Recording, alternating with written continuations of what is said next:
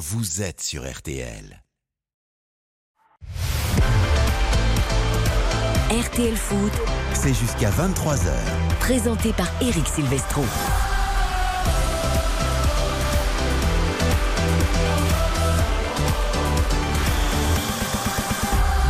Bonsoir à tous, ravi de vous retrouver pour RTL Foot comme tous les vendredis, les samedis et les dimanches de 20h à 23h, le meilleur de la Ligue 1 et pas seulement en semaine la Ligue des Champions évidemment, l'équipe de France, la Coupe du Monde à venir bientôt au Qatar, nous serons avec vous tout au long de la saison pour vous faire vibrer et vibrer avec le football. Marseille-Lille ce soir à l'Orange Vélodrome, ce sera notre affiche avec Hugo Hamelin. Bonsoir Hugo Bonsoir, bonsoir à tous. Remettre la tête à l'endroit après la, défaite en Ligue des Champions pour l'Olympique de Marseille et confirmer, améliorer un début de saison mitigé. C'est l'enjeu pour les Lillois ce soir. Ah oui, j'allais dire pour les Lillois, parce que mitigé pour l'OM, c'est un super début de saison, mais c'est bien, il a parlé aussi des Lillois, qui sont sixième au classement avec 10 points avant ce match. Bonsoir Xavier Domergue. Bonsoir Eric, bonsoir à toutes et à tous. Comment s'est passé ce samedi avant cette grande soirée foot? Écoutez, très bon samedi, très bon samedi en famille. On a regardé un petit peu quelques matchs. Euh, Bon, une petite déception de nos marinés blancs qui ont perdu euh, contre Saint-Etienne, mais bon, il faut se relever de tout ça et on espère ce soir avoir un grand match parce que faut bien rappeler qu'hier soir, c'était pas le, le match de la saison. Victoire de Saint-Etienne face à Bordeaux, en effet, en Ligue 2. Tous les résultats de Ligue 2, bah tiens, on va les donner tout de suite avec Baptiste Durieux, que je salue. Salut Eric, bonsoir à tous. Le premier résultat, c'est Saint-Etienne qui s'impose face à Bordeaux 2 buts à 0. Bien en Puis c'est le Baptiste.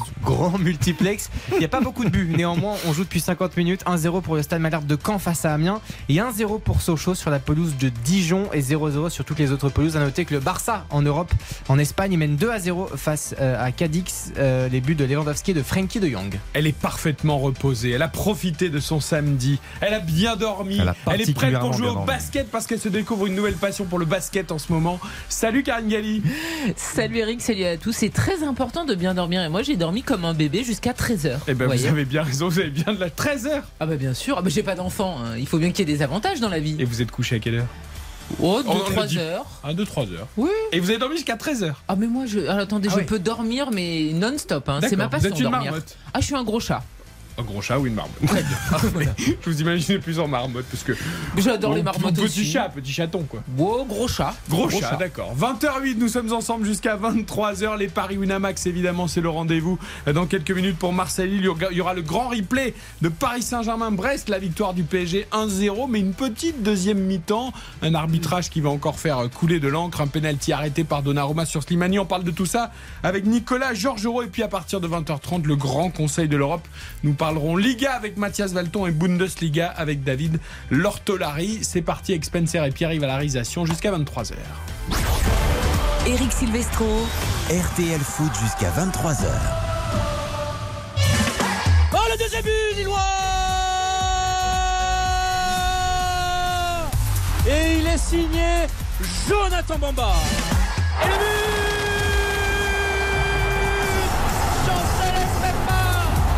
Chancel Mbemba le Congolais pour sa première réalisation sous ses nouvelles couleurs.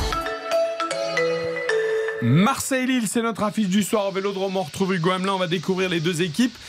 Igor Tudor a-t-il fait tourner Tu vas nous dire tout ça. Christophe Gatti n'a pas fait tant tourner que ça avec le PSG cet après-midi. Est-ce que c'est le cas d'Igor Tudor, Hugo? Un petit peu plus, un petit peu plus du côté d'Igor Tudor, euh, effectivement, avec une équipe remaniée après ce déplacement euh, du côté de Tottenham, du côté de, de l'Angleterre euh, cette semaine. On retrouvera euh, en défense, bien sûr, dans les cages Lopez, il reste titulaire. Mbamba revient après son, son carton rouge, il est là. Samuel Gigot est également titulaire et Balerdi.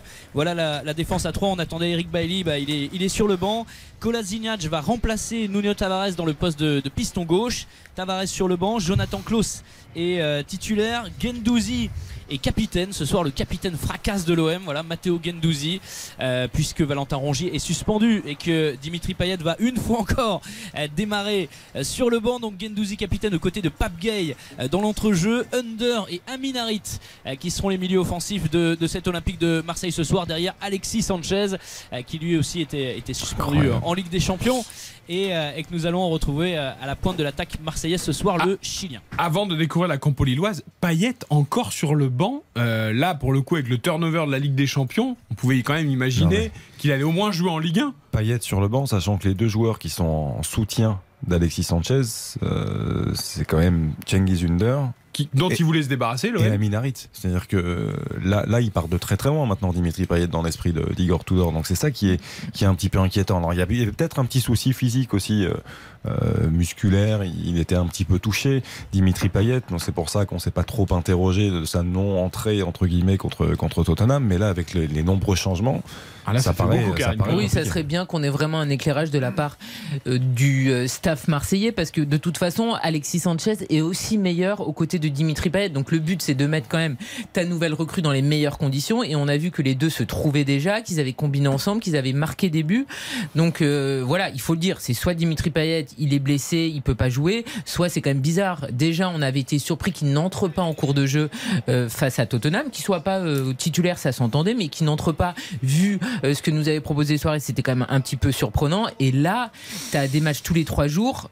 Dimitri Payet, c'est quand même une arme euh, évidemment positive pour ton équipe. Donc euh, voilà, là, on, on- on va arriver à un clash si ça continue comme ça. hein. Valentin Après, Rongier suspendu, on le rappelle, pour cette rencontre. Après, dans la tête d'Igor Tudor, on, on sait que c'est un, un entraîneur qui, qui aime avoir des joueurs à disposition qui, au niveau athlétique, sont, sont au point. Et effectivement, il y a peut-être ce souci-là aussi du côté de Dimitri Payet qui Il le ne ju- juge le peut-être que aussi, le, non. le pressing le- que, Ouais. que Payet va pas forcément faire, mais Voilà. je, vois, je vois mal à Minarit faire mieux en termes de, de pressing que Dimitri Payet. Ouais, aussi. étonnant. Non, mais c'est c'est très très surprenant. Côté Lillois, On posera la question en conférence de presse. Côté Lillois, c'est à peu près la- euh, l'équipe euh, attendue, euh, alignée par euh, Paulo Fonseca, le- euh, l'entraîneur portugais euh, des, euh, des Ch'tis, avec Chevalier dans les buts, une défense, une charnière centrale composée de, de Fonte qui est capitaine et Diallo, euh, Diakité à droite, Ismaili euh, à gauche, André au milieu de terrain, euh, Zedatka, voilà, c'est la petite surprise à la place d'André Gomez.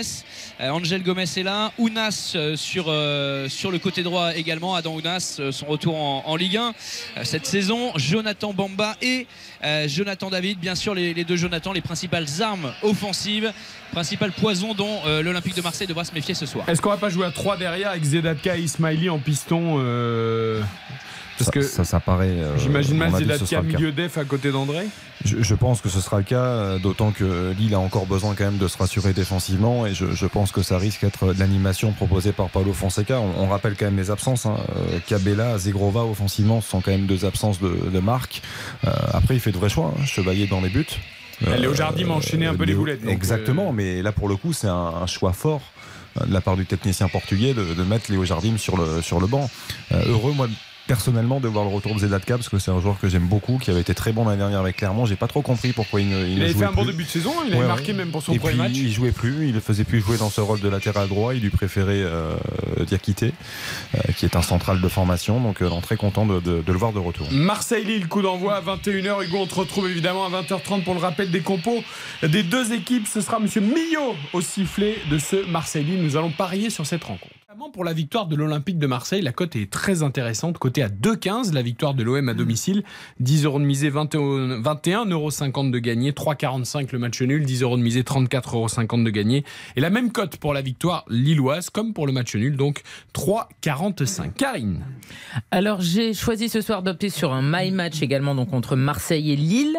J'ai euh, opté pour les deux équipes marques, ça me paraît assez logique parce que vous le savez, hein, les Marseillais ont déjà inscrit euh, 13 buts depuis le début de la saison et du côté de Lille, ils ont marqué au moins un but lors de chacune de leurs rencontres. Donc je vois effectivement Marseille et Lille marquer. Je vois également un buteur multichance. J'ai pas pris trop de risques. Alexis Sanchez du côté de Marseille, Jonathan David du côté de Lille, donc l'un ou l'autre. Et puis je vois un match assez spectaculaire, donc j'ai choisi un nombre de buts entre 4 et 6 buts pour cette rencontre. Et ça nous fait une cote à 3,90. Entre 4 et 6. Voilà, un D'accord. 2-2 ça marche, un Ouais, ouais, 3-1 j'ai- ça marche, un j'ai- 3-2, un 3-3. Et donc, cote à 3,90. 3,90. 10 euros misé, 39 euros de gagné. C'est pas énorme, hein. Ah, mais C'est surprenant qu'elle soit pas si plus, plus importante, non? Bah, il y a eu des scores fleuves quand même. Alors, euh, pas forcément en faveur des Lillois, mais par contre, ils ont pris 7 buts. Marseille, il y a eu des victoires larges. Non, non, mais la, euh, cote, je trouve que la cote est pas, est pas très Et on est importante. bien d'accord, il n'y a pas de victoire de l'un ou de l'autre. hein. Non, C'est juste je les n'ai deux pas, équipes je n'ai pas choisi euh, de et- mettre Ouais, une pièce bien. sur l'une ou l'autre. Parfait. Baptiste, Euh, des codes sèches. les sourcils, Baptiste. Non, des codes sèches à vous proposer. Euh, je vous sens bien les Lillois ce soir. Je vous propose déjà Jonathan David en premier buteur. C'est coté à 6,25. Là, c'est très intéressant. Euh, deux scores exacts, le 1-0 pour Lille ou le 2-1. Les deux sont cotés à 10 euh, chez Winamax. Là aussi, c'est très très beau. Et Lille qui marque sur penalty, c'est coté à 6,50. Voilà pour euh, quelques codes sèches parce que je sens vraiment bien les Lillois ce soir. D'accord. Rappelons que l'Olympique de Marseille reste sur 4 matchs sans victoire en Ligue 1 contre, contre Lille. La dernière victoire de l'OM face au LOSC, c'était il, y a- il y a deux ans et demi, avec un but de Benedetto notamment. Et la dernière victoire de Marseille au Vélodrome face au LOSC, c'était il y a quasiment trois ans, en novembre 2019, grâce à un but de Morgan Sanson. Donc, C'est-à-dire que Lille réussit très bien Eh oui. euh, ces derniers mois, ces dernières saisons face à l'Olympique de Marseille. Les paris de Guillaume qui est avec nous, un habitué des paris Winamax sur RTL. Salut Guillaume. Salut, bonsoir toute l'équipe. Bonsoir, Guillaume. Bonsoir. ce soir, Alors, moi je pense que, bah, contrairement à Karine, que justement euh, Marseille a une très bonne défense, la meilleure du championnat. Donc euh, ils vont être solides. Je pense que Marseille va gagner. J'ai mis du classique, un but de Sanchez.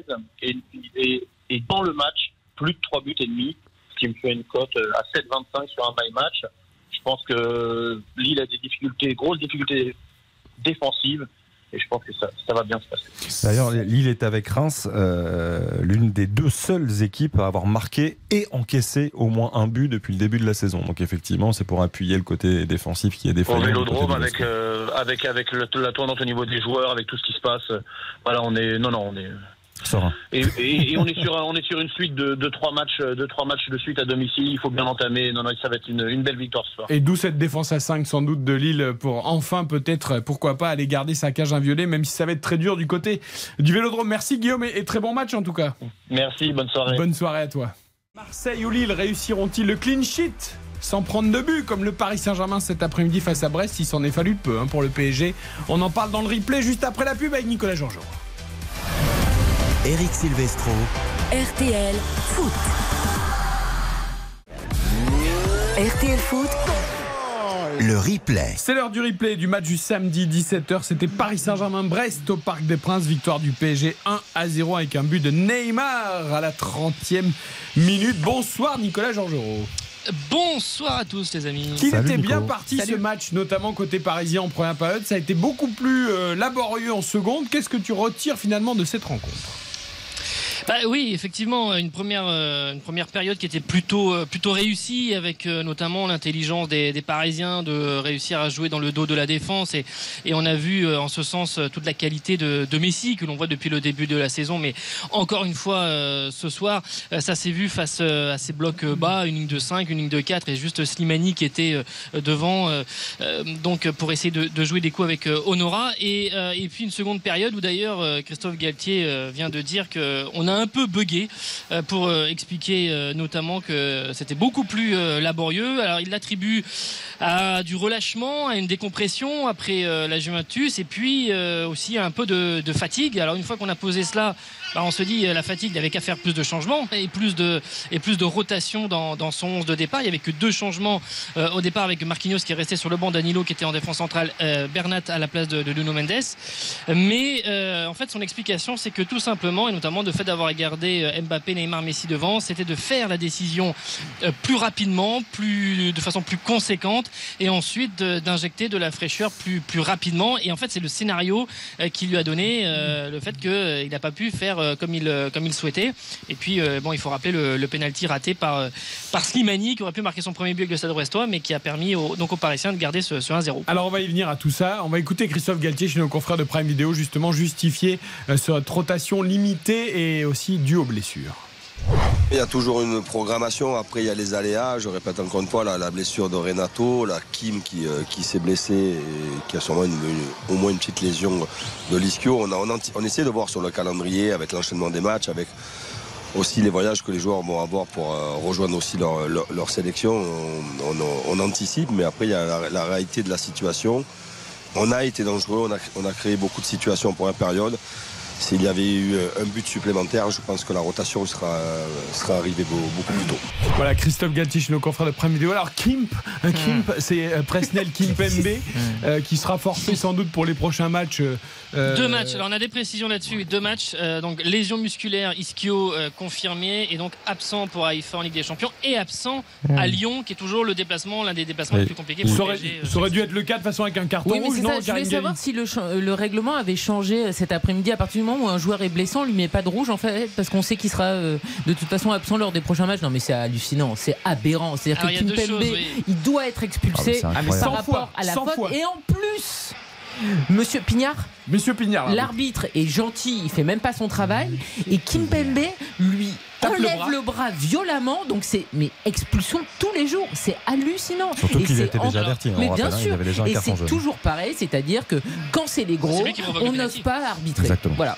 Nicolas, là-dessus Oui, oui, non, je- oui, deux choses. C'est-à-dire que, euh, effectivement, pour ceux qui n'auraient pas vu la- l'action, euh, donc il y a le tacle euh, sur, euh, Cardona. dire, sur, sur, sur Cardona. Et donc, euh, alors là, déjà, il y a différence d'in- d'interprétation, évidemment, euh, selon les deux entraîneurs. Terzakarian dit qu'il prend la chaussure et qu'il a entendu le bruit, Et le pied alors que euh, Galtier dit qu'il prend le, le ballon et Alors, qu'il n'y a pas Nico, on a, bref, ça- on a- ça- non mais je précise pour les auditeurs, nous avons regardé les images de nombreuses fois parce que moi à vitesse réelle j'ai l'impression que c'est dangereux mais qu'il ne touche pas le joueur. Mais en fait, il lui prend bien le pied. hein. Il n'y a, il y a aucun, Le pied, le aucune pied, contestation le- et possible. pied- il lui prend le pied et et le pied est au moins 10 ou 20 Le pied cm est très en haut hauteur. avec Donc, la, la- la semelle en avant, je veux dire la, la faute, mais rien que ce geste-là, c'est jaune minimum, rouge logique. Ensuite, il y a le bras. ça- ça, c'est le premier élément. Et après, il y a effectivement, et c'est pour moi là plus grave parce que bon, à la limite, on a déjà vu des euh, sur des matchs que euh, bah, l'arbitre a du mal à interpréter euh, la, la- la- la- comment dire l'importance de la faute, Ouais. etc. Mais derrière, moi pour moi, derrière, il y a l'attitude. C'est-à-dire qu'effectivement, il est énervé par tout ça. Il se relève, l'arbitre est près de lui, il le repousse.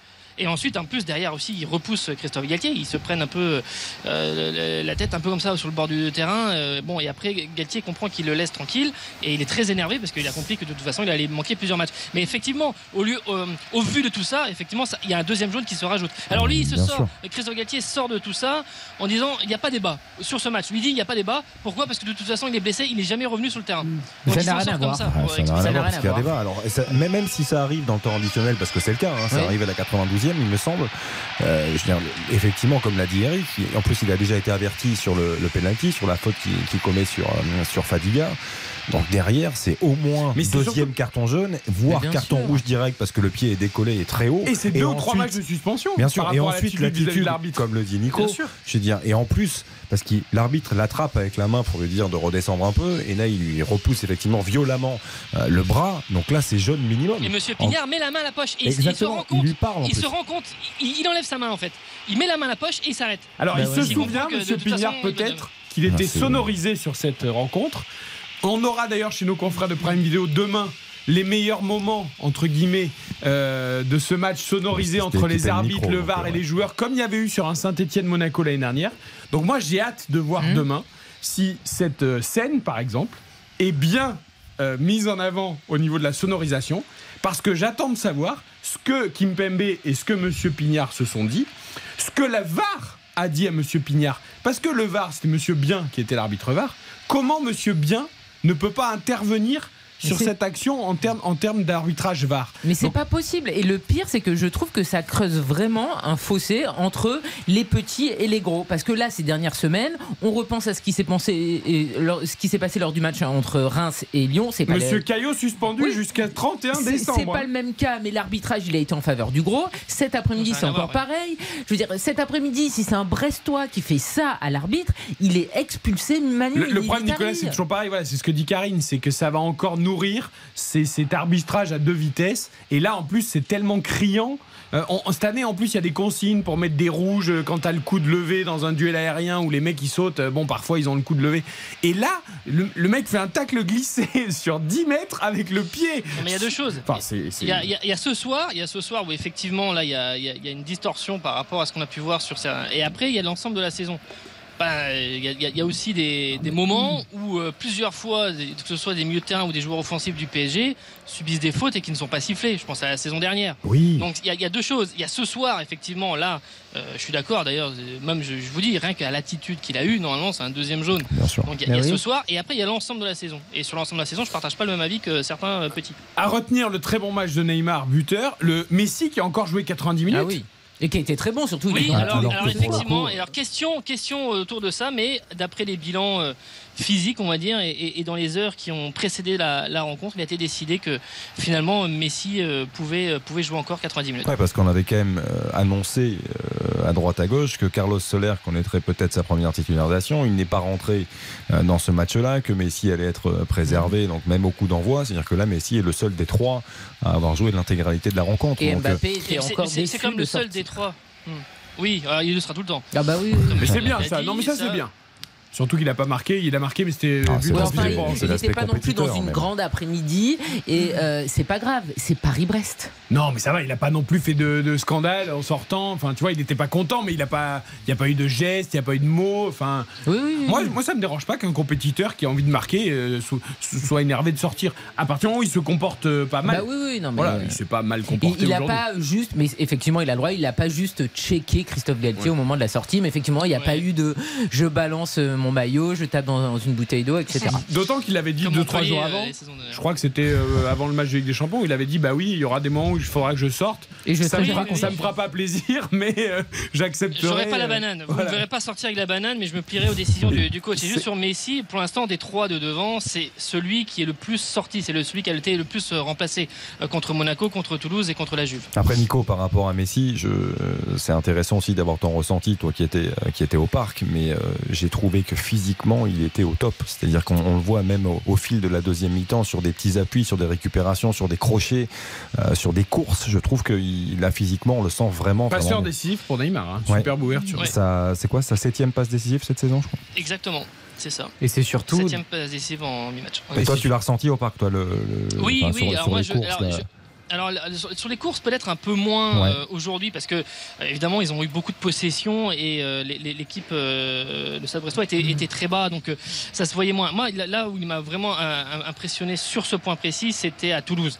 parce qu'à Toulouse, il Ouais. fait des sprints sur 30, 40 mètres sur le ballon qui donne, notamment à, à Mbappé. Il y a- là, il y a un vrai, un vrai effort. Mais après, tout est lié, c'est-à-dire que le fait qu'il soit beaucoup mieux physiquement fait qu'il y a une telle justesse technique. Maintenant, là, on voit, les- les- les- il est à, il est à, l'initiative de tous les, décalages qu'il peut y avoir, alors qu'ils sont très bien alignés euh, à 5 derrière. Mais c'est toujours Messi qui crée le, déséquilibre avec la petite passe en profondeur, avec euh, ce, ballon qui est tout de suite après le, rebond et, qui accélère le jeu. Et donc tout est, tout est lié entre le physique et la, et la justesse technique. Mais pour l'instant, tout est aligné pour, euh, Lionel Messi. Tout, est lié, c'est vrai. Et on a un Paris Saint-Germain, encore une fois, on l'a vu aujourd'hui, qui insiste énormément par l'axe, euh, qui joue en appui remise. Messi est recherché en permanence. C'est lui qui oriente, c'est lui qui, qui, qui dicte le jeu, bien évidemment, et qui donne le ton. Euh, je regardais une statistique avant le match. Euh, Paris est l'équipe qui a le moins centré en Ligue 1 cette saison. 34 centres. Et tu le disais, Karine, par rapport hier sur un seul match, le match entre Lens et Troyes. Les Lensois. Lens a, a centré dans un seul match quasiment 30 fois. Donc euh, c'est dire qu'effectivement, par moment, on peut le souligner aussi, il y a, il y a une absence, je trouve, de, de jeu sur la latéralité. On voit beaucoup les pistons qui demandent et on Après, insiste beaucoup, beaucoup, par les combinaisons au sol. Voilà. Mbappé, c'est un joueur de tête. Bien euh, sûr. Oui, le dos de la défense. euh, Mais ce voilà, qui est l'une des forces, hein, ce qui est l'une des forces, mais euh, on l'a vu encore une fois, il y a deux trois choix où il y a des solutions aussi sur les côtés pour surprendre peut-être un peu plus. Mais comme dit Xavier, au final, c'est vrai que euh, vraiment les pistons sont peu utilisés. Au final, Hakimi cet après-midi, tu le vois quasiment pas. Et ça fait plusieurs matchs où tu te dis, ah bah oui, on a quand même des pistons et des pistons de haut niveau. Qui On a sont vu pas- beaucoup Ramos d'ailleurs, euh, haut et côté droit. euh, pour le Bien jeu, pour- C'est très important de le souligner. Ramos a été une nouvelle fois euh, au rendez-vous. Il a touché énormément de ballons. Il a été dans beaucoup de, de bons coups. Je suis ravi de voir que Ramos va faire une grande saison. J'ai beaucoup aimé Juan Bernat aussi, parce que je suis content de le voir revenir. J'ai mais aucune passion pour Juan Bernat. Bah, Eh bien, moi, je voudrais qu'on cite Danilo Pereira, Ah bah oui. qui a été exemplaire. Bien sûr, qui est toujours exemplaire. Qui est toujours Et qui a exemplaire. été très bon cet après-midi euh, dans la Bah, il va défense à qu'il 3. continue parce qu'il Il va va être utilisé. hein. Ça, c'est- c'est que le début. Mais oui, à Toulouse, il a été très bon notamment. Euh, ce soir, il a été très très bon, très juste. Après, il est passé au milieu quand Marquinhos est entré sur les derniers instants.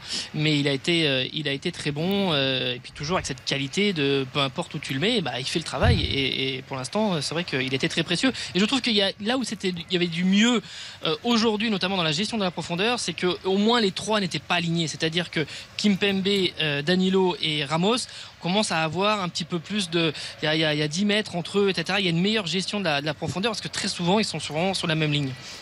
Et un mot sur Brest aussi, Nico, parce que je sais que c'est un, bon, un club euh, qui te tient un petit peu à cœur, mais, mais, mais pour aussi parler de la performance des Brestois. Parce que Deuxième mi-temps, notamment. Parce que Brest, en deuxième mi-temps, a plutôt été bon. Ils ont été très cohérents, je trouve, dans, dans le système. Michel Nazarkarian a changé de système. Il est passé à trois centraux.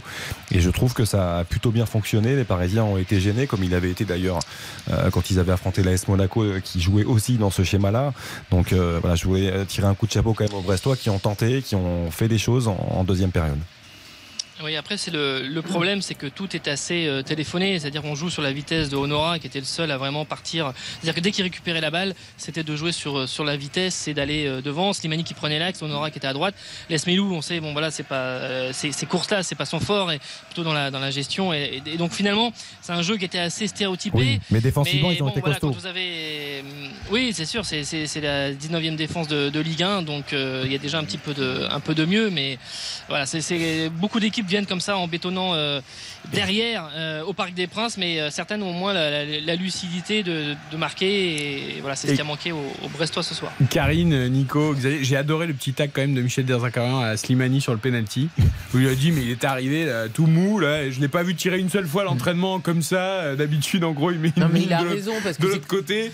Et Enfin, voilà. c'est- c'est Et là Donnarumma c'est bien détendu Oui, quand c'est même. pas un penalty scandaleusement mal tiré, mais il aurait pu faire beaucoup mieux. Et quand tu as quand même un penalty face à Paris au parc qui arrive quand même tard dans le match, donc peut te permettre de récupérer le, point du match nul, c'est dommage. Et Je veux dire, c'est- pas un scandale son penalty, mais il est pas assez bien tiré effectivement pour et mettre en- en, difficulté euh, Et Donnarumma. en plus, Karine, c'est toujours la même chose. C'est qu'il est à mi-hauteur, il est à hauteur d'intervention parfaite pour le gardien. Alors, 1m96 on le rappelle il a l'envergure de Donnarumma. Bien sûr, il, Il a doit une faire exceptionnelle. Mais, mais c'est marrant que Michel Nazarkarian parle de son attitude et aussi de, de son choix de côté. Parce que euh, il a dit cette semaine, il en a frappé trois, il les a frappé de l'autre côté. Donc je comprends pas. Et fort. Et Enfin, fort. et- Ouais. Ouais. Donc il était un peu voilà un peu bon, un peu déçu. Un peu dire. déçu. C'est normal. Merci Nicolas pour ce point très complet sur euh, Paris Saint-Germain. Euh, pas de blessure à part ça, à part Kim Pembe, rien de avant avant IFA. Il n'y a Euh, pas eu de, non, non, il y a pas eu non, d'infos Non, mais euh, non, mais bon, Sanchez euh, jusqu'à la trêve euh, internationale et puis Kim Pembe, donc ouais, Ischio, donc, effectivement euh, les, les, les, les premières minutes de Ruiz que l'on a vu aujourd'hui, qui pouvait pas débuter parce qu'il n'avait joué aucune minute avec le Napoli et le Paris Saint-Germain, donc il ne voulait pas le faire débuter. Mais voilà, il y a déjà des, des blessés, il faut composer avec pour le Paris Saint-Germain. Eh bien, rendez-vous cette semaine pour la Ligue des Champions, ce déplacement face au Maccabi Haïfa. Vous le vivrez sur l'appli RTL, sur le site RTL.fr, émission spéciale à partir de 20h30 avec toute l'équipe de RTL Foot pour vous faire vivre cette Ligue des Champions en digital. On marque une courte pause, juste après le rappel des scores de la Ligue 2, le rappel des compos de Marseille-Lille et le grand conseil de l'Europe. RTL Foot, Présenté par Eric Silvestro. Eric Silvestro, RTL Foot.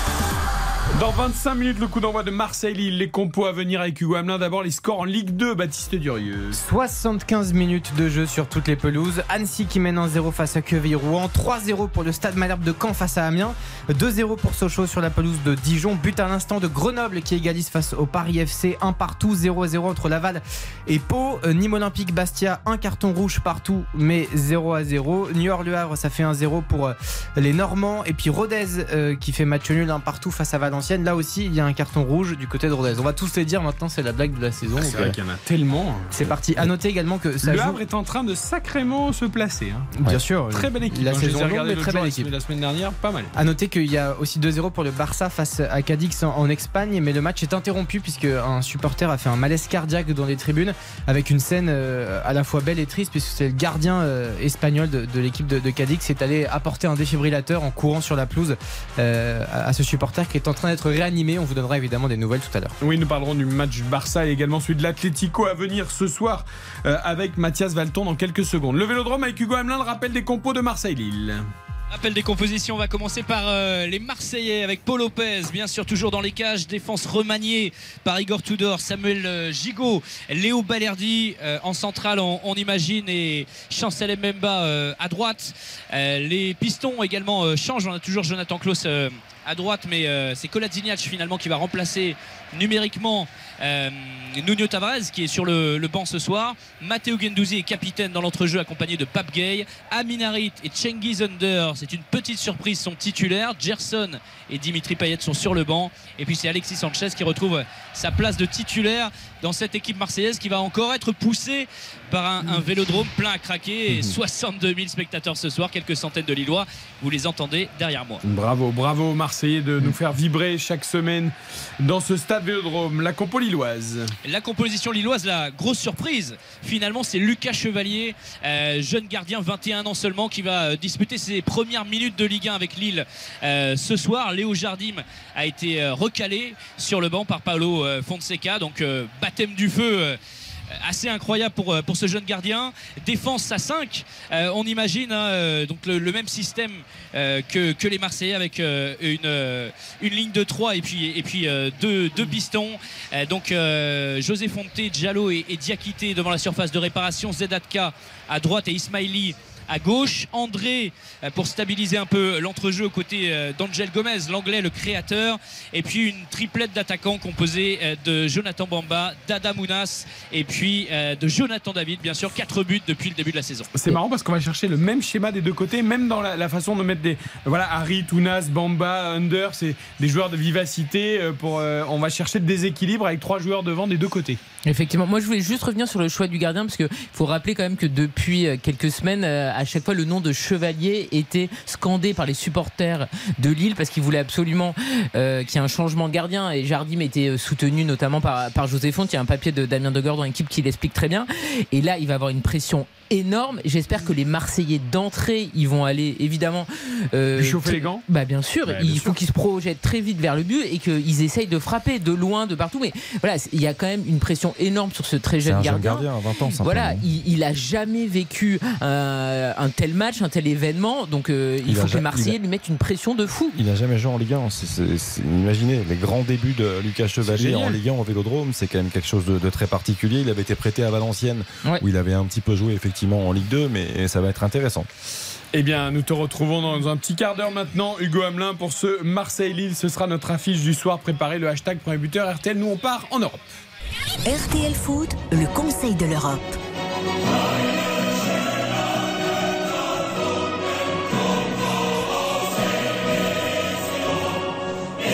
Le Conseil de l'Europe, le meilleur du foot européen, en vous rappelant, Bruno Constant nous a tout expliqué hier dans RTL Foot que la Première Ligue ne joue pas ce week-end en hommage après le décès de la reine Elisabeth. Pas de match de Première Ligue. Nous allons parler Liga espagnole ce soir et Bundesliga. Qui dit voix espagnole dit Mathias Valton. Bonsoir Mathias. Buenas noches, eh, señora y señores. Qui est au Metropolitano ce soir, non? Pour l'Atlético Vigo? Exactement, Eric. Euh, le match va débuter dans, dans 20 minutes avec un Griezmann étrangement euh, sur le banc encore. Ah, comme Dimitri Payet. Ah, c'est un peu comme à l'OM, c'est Dimitri Payet sur le banc à Marseille et Antoine Griezmann sur le banc à l'Atlético. On en parle avec toi. Salut à David Lortolari, notre nouvelle voix allemande également pour évoquer la Bundesliga. Salut David.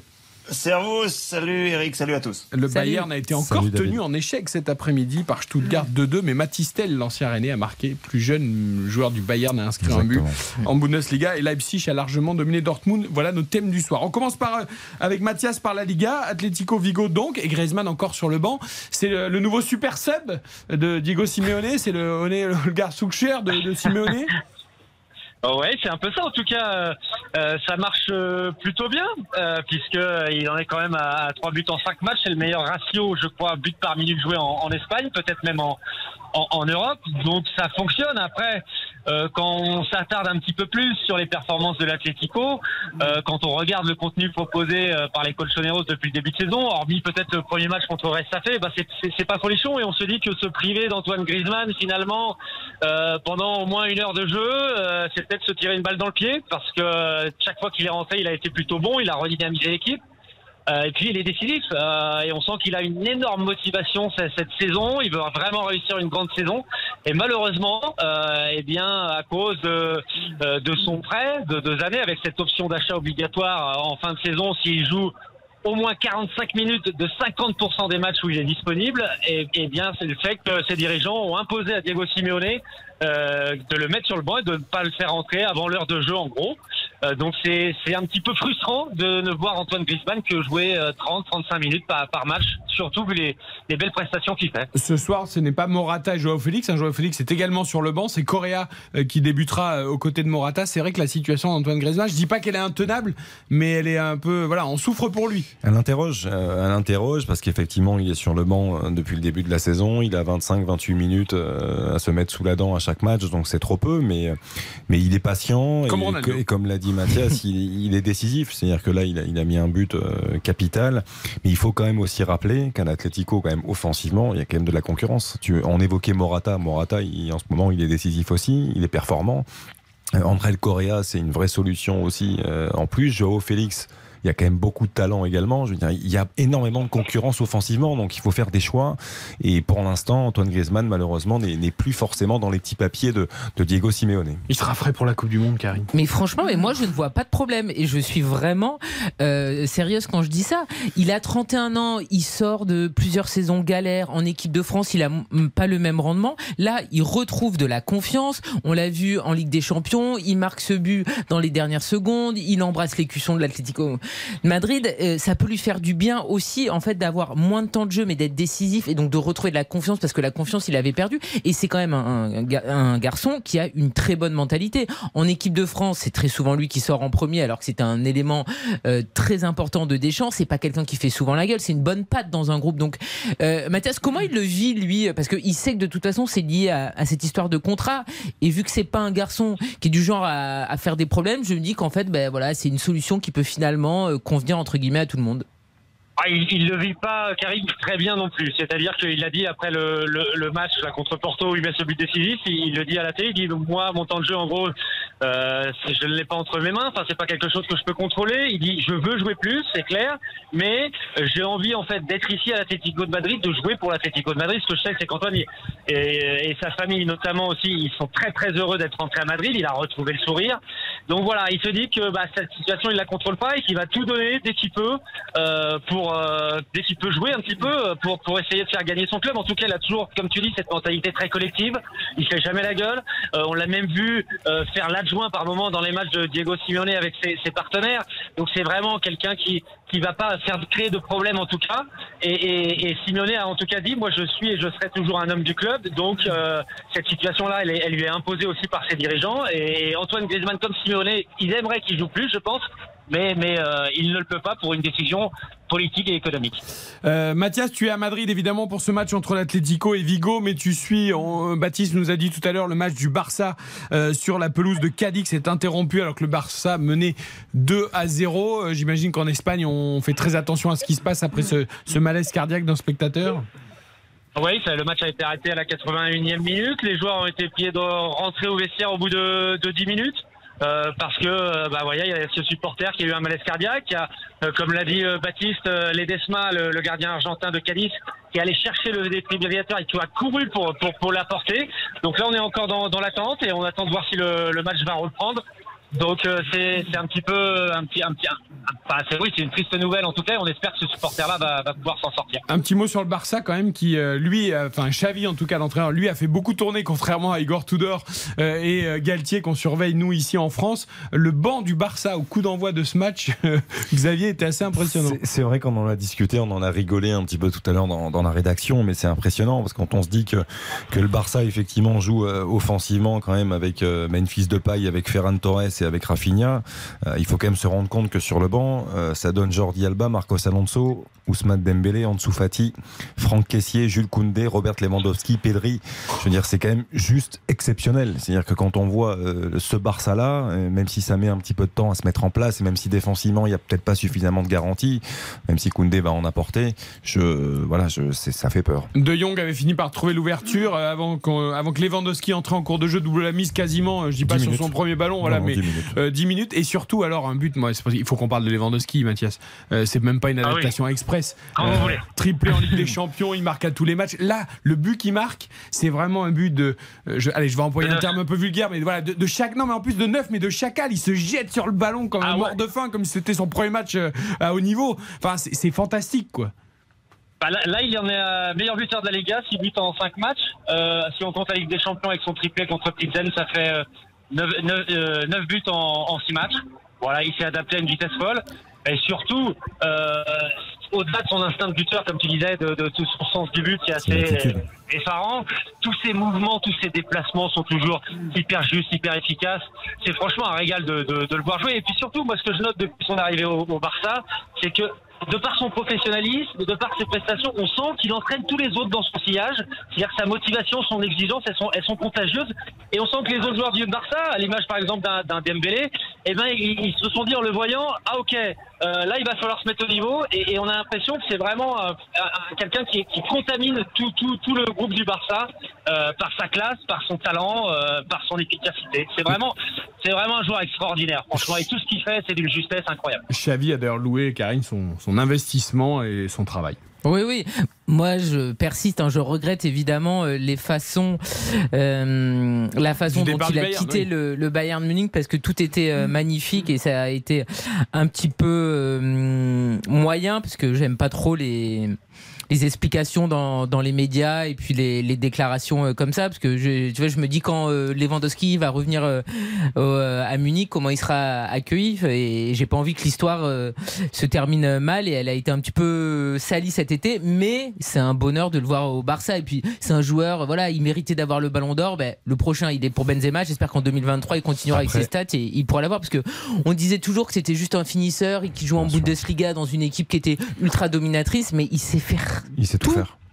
Voilà. Il sait tout faire, mais t'as as complètement raison. Mais, mais Mathias aussi a raison d'insister sur ça. Et Xavi euh, a beaucoup insisté et parlé de Robert Lewandowski par rapport à ça. C'est son professionnalisme, son investissement. Il disait c'est un- c'est un bonheur. Aujourd'hui, j'ai une chance inouïe d'avoir un, un joueur comme ça dans, dans, dans mon équipe, dans, dans ce groupe, parce qu'il entraîne effectivement tout le monde avec lui.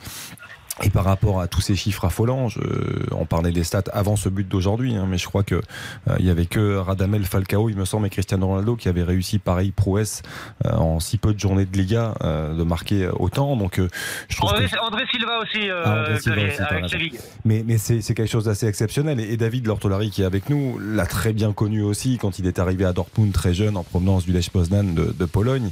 Et David peut en parler également parce que aussi bien au, au BVB qu'au Bayern, ça a été un, un joueur qui, qui est extrêmement respecté et qui l'a toujours été. Et d'ailleurs, on va demander à David euh, ce qu'il pense de, de Robert Lewandowski. Il va être dithyrambique aussi. Et puis surtout, on va voir comment le Bayern évolue sans lui. Le Bayern tenu en échec euh, par Stuttgart, deux buts partout. On va parler de Matistel qui est la relève peut-être offensive du Bayern avec Moussiala. Les deux Et de. Serhou Guirassy aussi. Hein. C'est lui qui égalise pour Les Stuttgart. deux ont marqué, euh, David, mais c'est vrai que Lewandowski, il a, il a quand même laissé un grand vide à Munich. Quoi.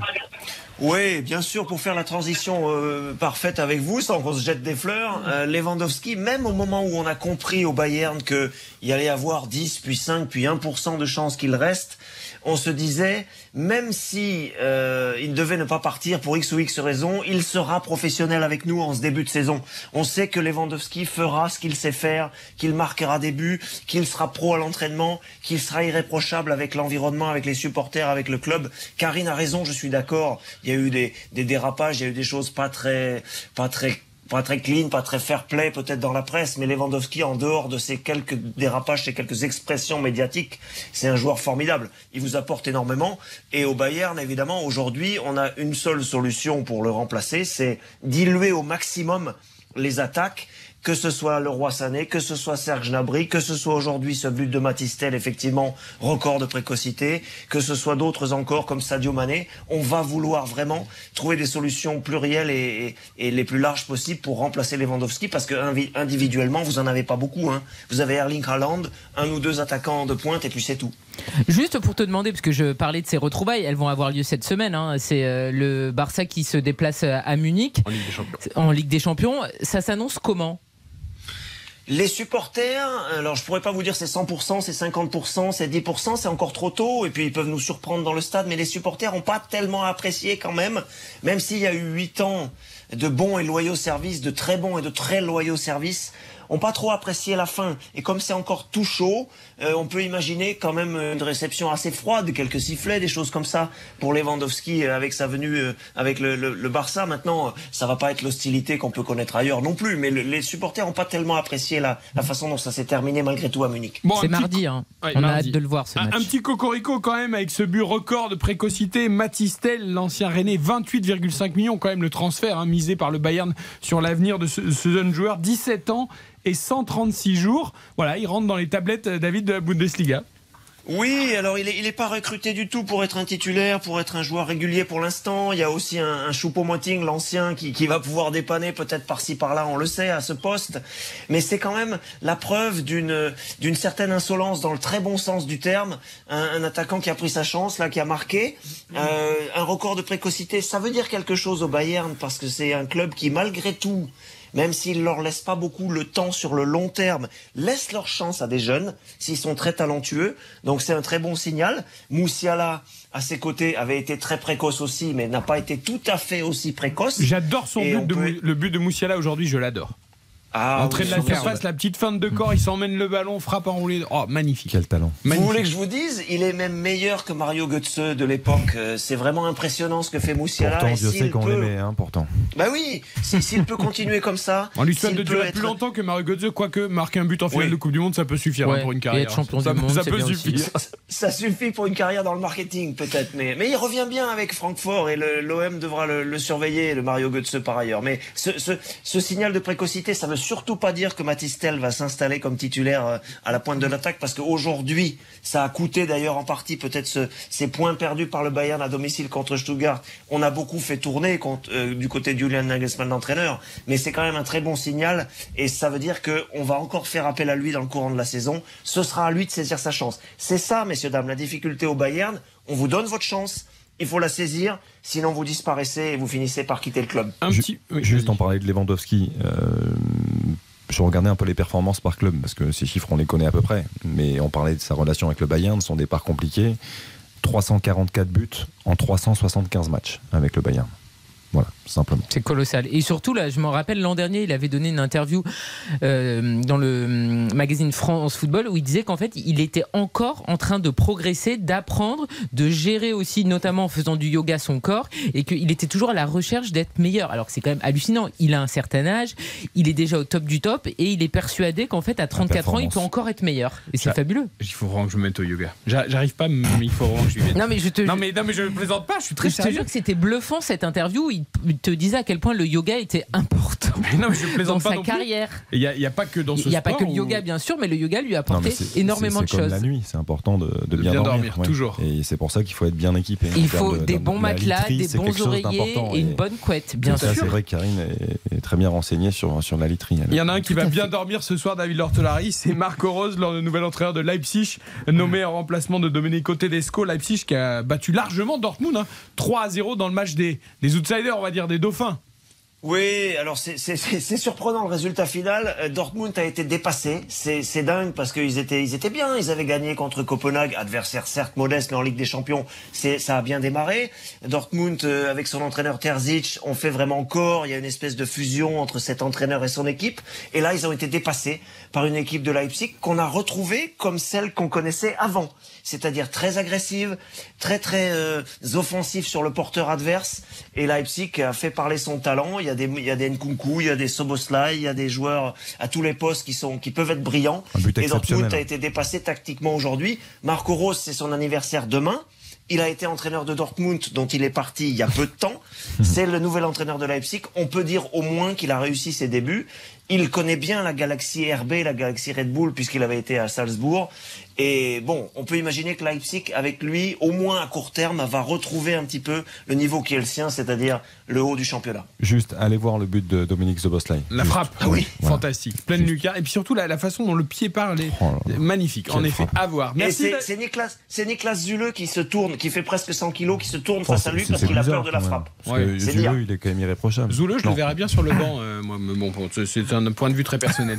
Euh, merci beaucoup David Lortelari et merci à Mathias Merci, Alton. monsieur. Bon match du côté Merci. du Metropolitano, entre l'Atlético et Vigo. On marque une très très courte pause et on part au Vélodrome pour Marseille-Lille avec Hugo Hamelin. Eric Silvestro. RTL Foot jusqu'à 23h. RTL Foot, C'est jusqu'à 23h. présenté par Eric Silvestro.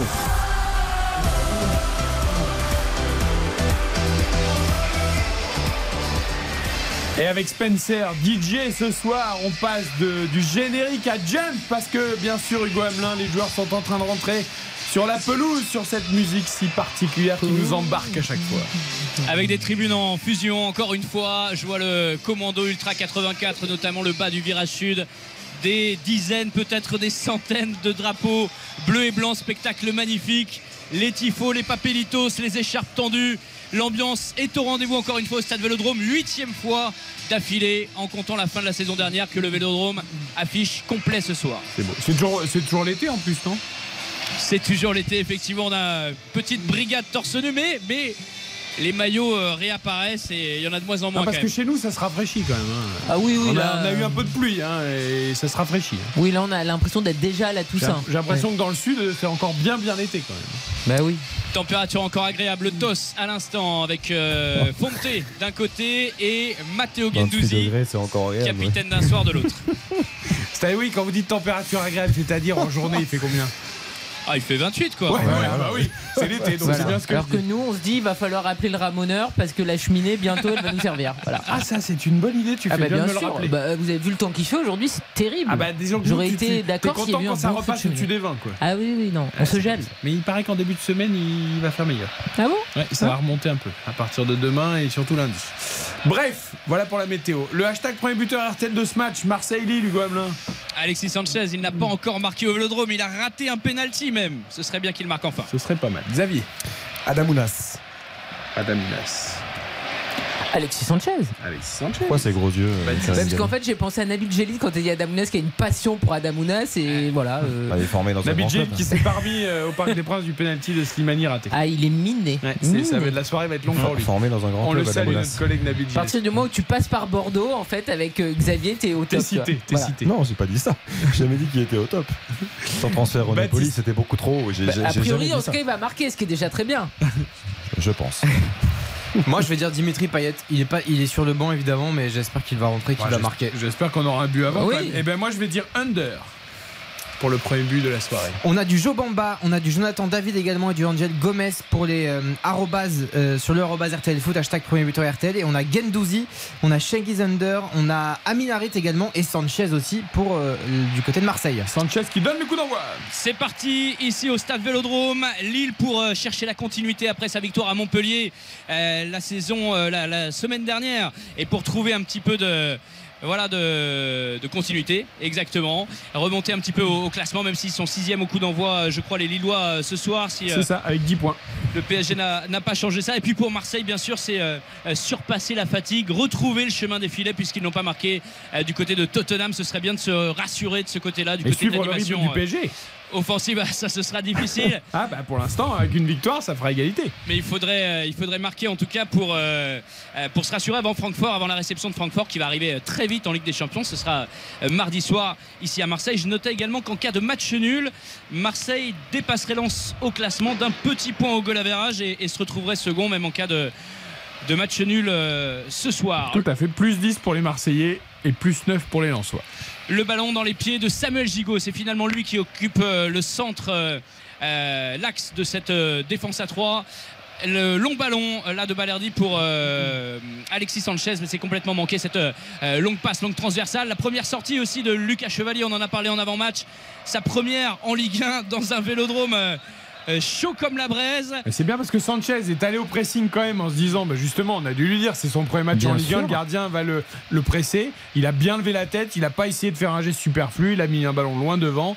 Première intervention qui n'était pas difficile, mais parfaitement gérée. Mais c'est très bien parce que effectivement il a très peu d'expérience. On n'a pas d'expérience en Ligue 2 à Valenciennes, mais justement pour voir si un garçon est prêt, je pense qu'il n'y a rien de mieux que le Vélodrome et, et un match Ah bah, à le 21 heures. Vélodrome et Alexis Sanchez Au en moins- face de toi, je Ah pense que c'est pas mal. ouais, Au, au Ah moins tu sais parce qu'on pourrait croire qu'effectivement il faut faire doucement, il faut faire une rotation intelligente sur des matchs avec entre guillemets peu de pression. Mais là au moins on sera fixé sur le Ah, cas là, c'est un baptême de feu. oui. Exactement.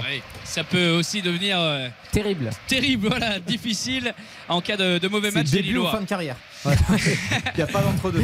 Premier ballon pour Alexis Sanchez qui a dézonné, qui est euh, en position de d'ailier droit. La petite passe pour Jonathan Klaus qui a dédoublé, contré le centre en retrait de l'ancien Lançois. Récupération de Chancel Bemba, entrée de la surface de réparation. Petite passe en arrière pour Matteo Gendouzi. C'est bien joué.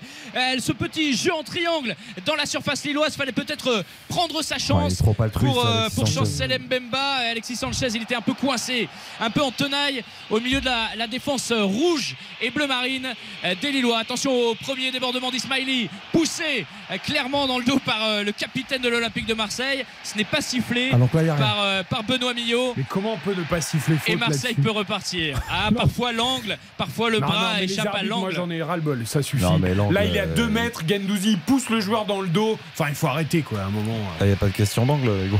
je veux bien. Il est- à 1 Ouais, mètre l'arbitre. Je veux bien, mais il le pousse, il n'est pas épaule contre épaule, il l'écarte complètement, il a aucune raison de tomber en plus. euh, ouais. C'est. Usant. hein. Ah c'est usant, franchement c'est usant. Il, il y a une remise à niveau à faire, un contrôle technique des arbitres. Mais ils ont fait pas. quoi tout l'été? J'en sais rien. Ah, il se prépare Ah physiquement. bah physiquement. oui, bah, qui se prépare aussi à avoir des fautes quand il y a des fautes dans des matchs. Ah, il y a du duel, il y a du duel. C'est Kolasinac là qui. Non, c'est Harit. Non, c'est Amir Harit, la première percée d'Amin Harit. Effectivement, il y avait un, un duel épaule contre épaule. Moi aussi, j'ai vérifié sur ma, ma feuille de match si ce n'était pas le Bosnien euh, qui joue donc euh, euh, piston ce soir, latéral avec des qualités bien différentes de celles de Nuno Tavares, mais des qualités certaines tout de même. On l'a vu, c'est lui qui a créé la principale occasion de l'OLM en, Ligue des Champions cette semaine avec un centre ras du sol. Attention à ce bon ballon pour Jonathan Bamba, contré, bien contré encore par le taulier, le patron, Chancel Mbemba. Son, son intervention est contrée par l'attaquant lillois. Ce sera un premier 6 mètres pour Paul Lopez. 4 minutes de jeu ici au stade Vélodrome, 0 à 0 entre Marseille et Lille. Ces ballons-là, c'est toujours à double tranchant parce qu'en effet, comme c'est là, ben en fait, il, il met le ballon sur le pied de Jean Bamba et du coup, il, il- il prend le 5 m 50. Mais si le ballon il est à peine contré, tu lui redonnes dans les pieds, en fait, et il peut, il peut aller au but. Donc c'est très dangereux quand même ces interventions. On voit en tout cas les, euh, les deux équipes dans leur euh, dispositif. Zedatka qui euh, redescend en quatrième euh, défenseur quand l'OM a le ballon et que c'est encore un petit peu lointain. Et ça se resserre très vite hein, sur les attaquants marseillais. On voit bien euh, beaucoup de vivacité de la part du milieu de terrain et de la défense euh, nordiste pour euh, empêcher. euh, Alexis Sanchez de prendre de la vitesse, d'avoir un, un bon ballon en, en profondeur Et parce que c'est ce que cherchent les Marseillais. Ils n'hésitent pas à remettre un chevalier en, en retrait. hein. Il Ouais, a, ouais, il a alors déjà que- son troisième dégagement au pied. euh, Ouais. Il sort de sa surface. Là, il est en dehors de sa surface. Par exemple, Marseille a le ballon euh, aux abords de, de sa zone, justement. Et, euh, et ouais, voilà, il, il prend l'espace. C'est Il- très bien Il pour reste pas rassurer, sur sa ligne. pour rassurer un gardien, il n'y a rien de mieux. Effectivement, de, de lui donner le ballon très vite, euh, qu'il puisse dégager, qu'il puisse euh, prendre confiance dès les premiers instants. Ouais, compréhension au milieu de terrain euh, lillois. euh, récupération, Aminarit, le petit dribble. Euh, capté, repris Ah en tout cas par euh, Benjamin André, c'était un petit peu trop facile et ça donne un bon ballon derrière pour Adamounas, le passement de jambe, la percée d'Adamounas dans la surface de réparation, le centre au cordeau, personne ne se jette, ni Bamba, ni David. Ils étaient un petit peu loin du ballon. Il n'a pas vraiment levé la tête, l'international euh, algérien. Mais euh, tout de suite, premier frisson, première sensation, la pointe de vitesse, la touche technique que peut euh, Ah, il a ruiné. Balerdi. hein. Sur, le sur l'accélération, il a ruiné Balerdi. Il a quand même des qualités exceptionnelles, Adamounas. Après, comme beaucoup hein, de, de talents comme lui, ça manque de constance, Mm. ça manque de régularité dans ses performances, mais, mais en un contre un, il est, euh, pff, il est tellement imprévisible. Il peut partir Ah bah pied dans- droit, pied gauche. il- Dans un bon soir, il est intenable. Bien sûr. Mais tu sais jamais quelle version de Ounas tu vas voir. Ah, Disons qu'un bonsoir, il n'y en a pas beaucoup en général dans une saison, donc c'est ça qui est compliqué. C'est que euh, c'est que c'est un joueur qui est.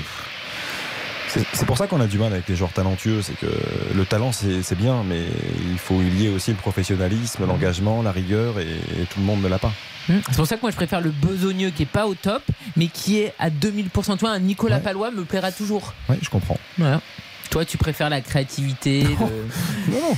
les, joueurs qui ont un petit peu la tête dans les nuages, mais qui parfois te, te font rêver. Ah non, parce que j'a- j'adore la régularité justement, parce qu'il y a un joueur que je qui m'agace plus au point par rapport à ça, c'est Oussem Aouar, donc euh, Ah oui, qui a du talent, mais qui ne travaille pas suffisamment sans doute. Je, je sais pas. Là, on le voit plus de toute façon. hein. Non, non, non. C'est difficile, c'est toujours plus difficile d'exprimer la, la créativité à chaque match. C'est difficile d'avoir de la régularité Ah oui, mais bon. dans la créativité, dans le génie. Si on veut durer au foot, euh, Hugo, c'est quand même le- la moindre des choses, non? Ouais, ouais, ouais, mais tous les, tous les profils ne se ressemblent pas. Je voyais par Bien exemple sûr. Amin Harit qui est un petit peu dans ce, dans ce style de joueur. Bah, il a été acclamé par le stade Vélodrome à, à l'annonce euh, à l'annonce de, de l'équipe parce qu'on aime ce genre de profil, on aime ce, ce genre de, de joueur qui peut faire basculer, qui peut euh, avoir un, un geste euh, qui, qui puisse faire vaciller une défense à lui tout seul. Premier coup franc, euh, intéressant pour euh, les Lillois. On a un joueur qui reste à terre après un contact rugueux, c'est Benjamin André. Il avait été expulsé la saison dernière euh, lors du match ici au Vélodrome. Lille avait, avait tenu, avait obtenu le, le match nul à, à 10 contre 11. Benjamin André qui se tient la Ah bah cheville oui, oui. gauche. Une belle semelle de Ah oui, oui, hein. oui. Belle, belle semelle. hein.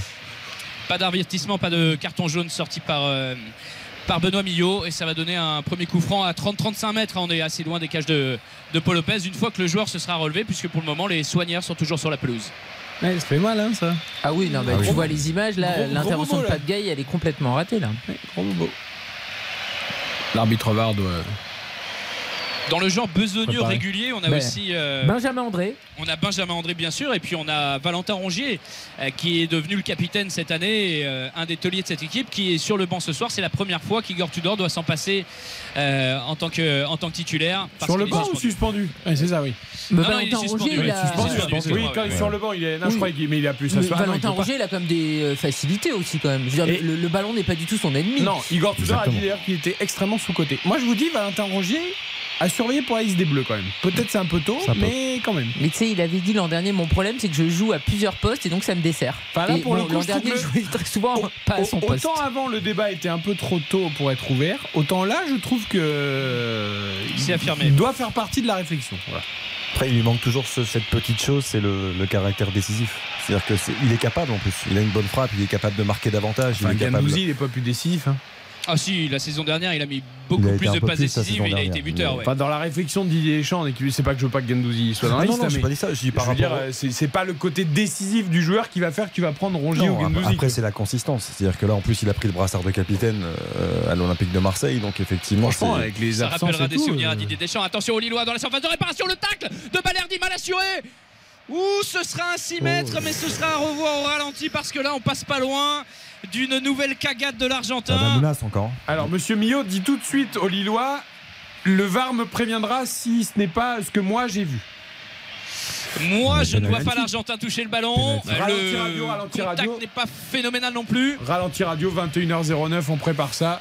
Il n'est pas impossible du tout. Penalty. Xavier?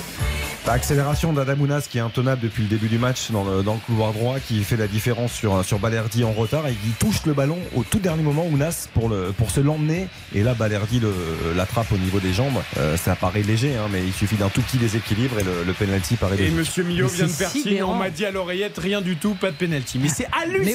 Oui. Alors là, le problème, c'est que Benoît Millot, il n'est pas fautif euh, totalement parce qu'en fait, il demande l'aide et il y a quand même Micheline et Micheline ou Michelin qui sont dans euh, euh, leur, euh, leur écran et qui disent non. Alors que c'est évident en fait. Balerdi rate son intervention. Il prend surtout pas le ballon, il surtout touche le genou d'Ounas. Surtout qu'Ounas il la touche au tout dernier moment donc c'est ce qui montre encore plus qu'il est en retard et qu'il peut pas il peut pas intervenir euh, il faut. C'est incroyable. Qu'est-ce que fait ballon- Micheline dans, la, dans le quart là?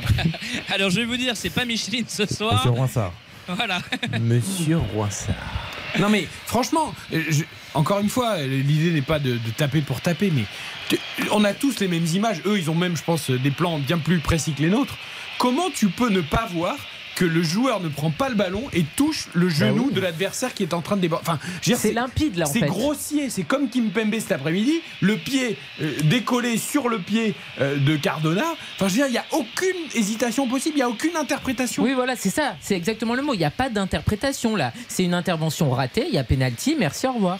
Ah, tant mieux pour les Marseillais, mais je- enfin, je- Non mais il y a forcément une raison. à- Ils sont Ah non, il n'y a pas sont- de raison, il y a raison, c'est mais- l'incompétence. ils c'est- non mais ils sont pas. S'ils vont se cacher derrière, ce n'est pas une erreur manifeste parce que ce n'est pas ultra évident. Et bah voilà, et bah la règle c'est la règle, ils Ben non, appliquent la c'est règle. ultra évident. Quand tu touches la, la jambe d'un joueur sans prendre le ballon, c'est évident. Il n'y a pas de.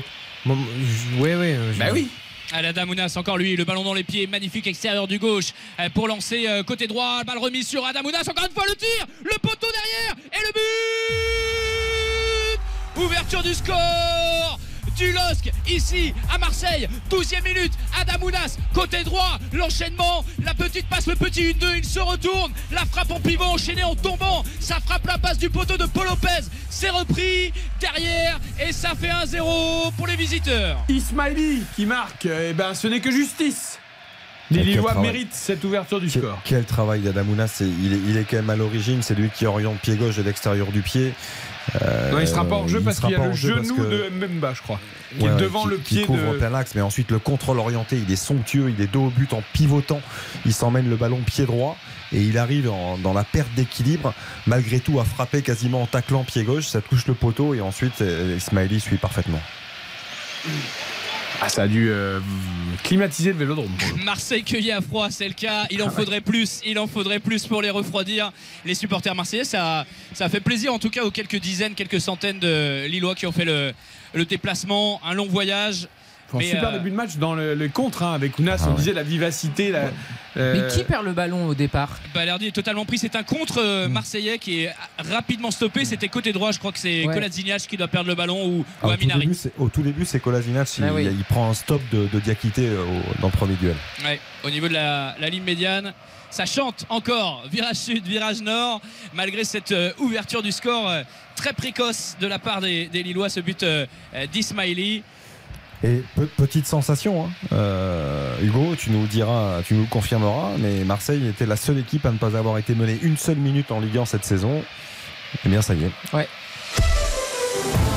Il y a des buts également en Europe, l'ouverture du score de l'Atlético Madrid, pas d'intermédiaire d'André, le Correa 1-0 donc face au Celta Vigo, 12 minutes de jeu et ça a repris entre le Barça et Cadix, le FC Barcelone qui mène 3 à 0 avec évidemment un but de Robert Lewandowski. C'est comme Haaland, c'est comme euh, ouais, c'est comme personne en fait, il y a que eux deux qui marquent tout le temps. Mais en tout cas, ça fait 3-0 pour euh, le Barça. Ah non, pardon, c'est une passe décisive de Lewandowski, ce n'est pas un but, c'est Ansu Fati Ça qui a fait, marqué. ça fait plusieurs fois ça hein, cette saison. Deux. Qui, qui est passeur ou que je me trompe que, que t'annonces en but et qu'il est passeur décisif. Oui, il m'a fait le coup, je me souviens avec Lukaku, et là je Ouais, l'avais mauvaise. Exactement. Parce que j'avais parié sur Lukaku. Buteur, et puis finalement il était juste passeur décisif. J'aimerais vous dire que je n'ai pas mis mes lunettes, mais vu que j'en ai pas, ça, ça le ferait beaucoup. Ouais, Mais en tout non, cas, Lewandowski a marqué quand même avec Frankie de Jong et donc Ansu Fati pour, pour le 3-0. Euh, on est dans le temps additionnel de, de cette rencontre. Et puis Correa, hein, on peut en parler tout à l'heure du choix de C'est pas bon Correa. pour Griezmann. hein. Parce Et que, mais- euh, Morata, il- Morata tourne, il marche très bien. Ouais, en fin de Correa Correa, est titulaire, euh, il marque. marque. Mais de toute façon, il rentrera à la 61e. C'est comme va- ça. Et il va marquer. Voilà. S'il marque, ça va. Premier Euh, carton du match. pour- Il est pour euh, Léo Balerdi. Il l'avait évité tout à l'heure. euh, bien son sur, match, euh, Balerdi. ouais, sur le, Un bon début de match la situation de penalty et là il est devant la défense adverse euh, il lève le pied un peu trop encore une fois sur, euh, sur Adam Ounas c'est vraiment du euh, marquage euh, individuel et, euh, et il prend ce, carton jaune pour avoir fait mal euh, à l'attaquant lillois. Jonathan Bamba côté droit Lille qui tente d'appuyer la frappe enroulée de Jonathan Bamba pour tenter de tromper euh, Paul Lopez de surprendre en tout cas le, gardien espagnol. C'est renvoyé c'est c'est facilement capté c'est renvoyé sur Aminarit les Marseillais qui jouent dans leur propre surface de réparation pour tenter d'attirer le bloc lillois à eux, puisque forcément les joueurs de Paolo Fonseca ont fait le plus dur en ouvrant le score très rapidement. Adamounas, il fait quand même partie de ces joueurs qui, qui aiment ce genre de match pour se montrer. C'est-à-dire qu'on Ah bah on- oui. on par- on parlait d'irrégularité. Euh, dans ce genre de match, il est souvent brillant. Et Oui, Jusqu'après, il capitalise. Parce que Exactement. forcément, si tu brilles face au PSG, face à Marseille, face à Lyon, euh, on t'en parle pendant longtemps. Si tu Et- brilles face à Pitaouchnok, euh, Ouais. ça marque moins Et les esprits. Et c'est vrai qu'au Girondin de Bordeaux, il avait marqué 2-3 buts comme ça dans la Ouais. saison avec des, des frappes somptueuses et, et tout de suite il avait attiré l'attention de, de grands clubs dont Naples et euh, à mon sens il est parti un petit peu trop tôt mais après il y a eu des prêts à Cagliari, à Crotone Euh, il est revenu à Naples avec euh, très peu de temps de jeu mais voilà on est heureux en tout cas de le retrouver en Ligue 1 parce que c'est un joueur qui amène beaucoup de créativité qui est talentueux et, et pour les yeux ça fait du bien Il a Joueur 26 ans.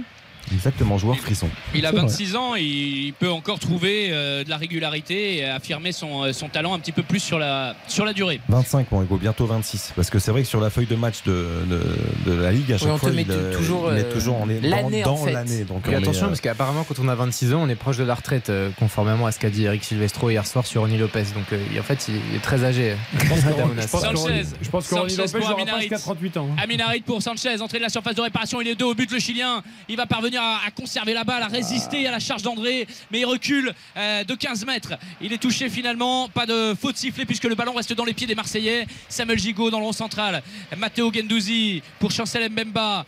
Euh, axe gauche ce soir de la défense à 3.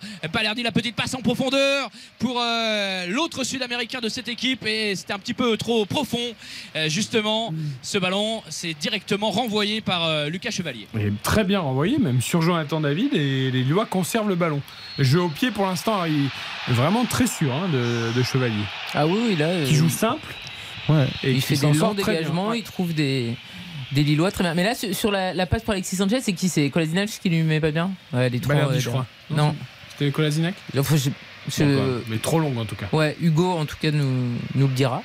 J'ai pas entendu le début de la phrase. Excuse-moi, il y a une ambiance de dingue, franchement. La, la- la- la- la passe en profondeur pour Alexis Sanchez, là sur l'action juste avant, c'était Balerdi ou Ouais, je crois que c'est Balerdi. C'est Balerdi.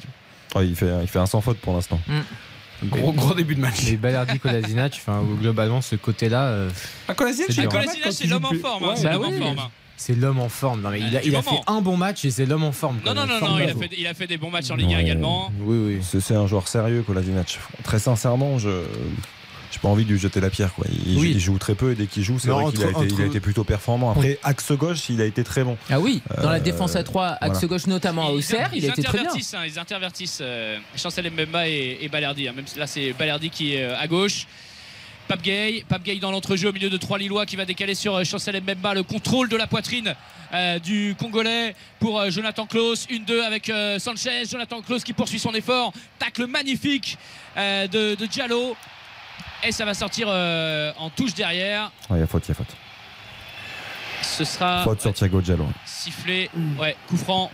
Du coup, je vois euh, Alexis Sanchez beaucoup désonné, aller vraiment se porter sur, euh, sur ce côté droit de l'attaque marseillaise. On sait que les ballons vont plus venir de ce côté-là parce que euh, Jonathan Klaus a ce, a ce profil de piston vraiment quasiment de, de joueur offensif qui a moins quand même euh, que la Zignac. Et on voit euh, Sanchez désonné et, et se retrouver en position de centreur. C'est un petit peu dommage parce que on l'attend plutôt à la réception euh, dans la surface de réparation sur un deuxième ballon. Lui qui a marqué déjà trois buts depuis le centres de saison. tu veux dire? Bah oui, il, cher- il cherche être du regard depuis tout à l'heure. Le pauvre. Il est sur le banc, Dimitri Payet. Inaccessible à mes yeux. 1-0, toujours pour Lille. 19e minute ici au, au stade Vélodrome. C'est Ismaili qui a poussé le ballon euh, assez facilement dans les filets après euh, un numéro d'Adamounas sur la droite euh, de l'attaque lilloise. Paul Lopez à l'extérieur de sa surface de réparation pour Samuel Gigot. Balerdi, on cherche des solutions côté marseillais, pas d'occasion nette pour les Marseillais, une vraie difficulté à, perforer la défense lilloise depuis le début du match. On rappelle, Hugo, que l'OM restait sur 4 victoires consécutives en Ligue 1 avec 3 matchs sans encaisser le moindre but. Donc là, effectivement, la série a, pris fin très tôt dans ce match. Et on disait, hein, c'est la, première fois que l'Olympique de Marseille est, est mené en Ligue 1 euh, cette saison. Et voilà, Marseille n'avait pas encaissé le moindre but avant l'heure de jeu depuis le début de cette saison 2022-2023. Ils n'ont pas la même préparation aussi. hein. Je veux dire, la, la C1, ça mange de l'énergie, ça mange. euh, forcément, c'est intense. Il y, a sûr. des, il y a des voyages. Et euh, Lille a eu une semaine pour préparer ce match, alors que Marseille n'a eu qu'une séance et demie. Voilà, à peine, euh, à peine trois jours. J'ai Oh, l'impression la de- tâche de presse du club là. Ouais. C'est- C'est terrible. Non, Jacques mais- Cardoz, euh, enlève le micro. Comment?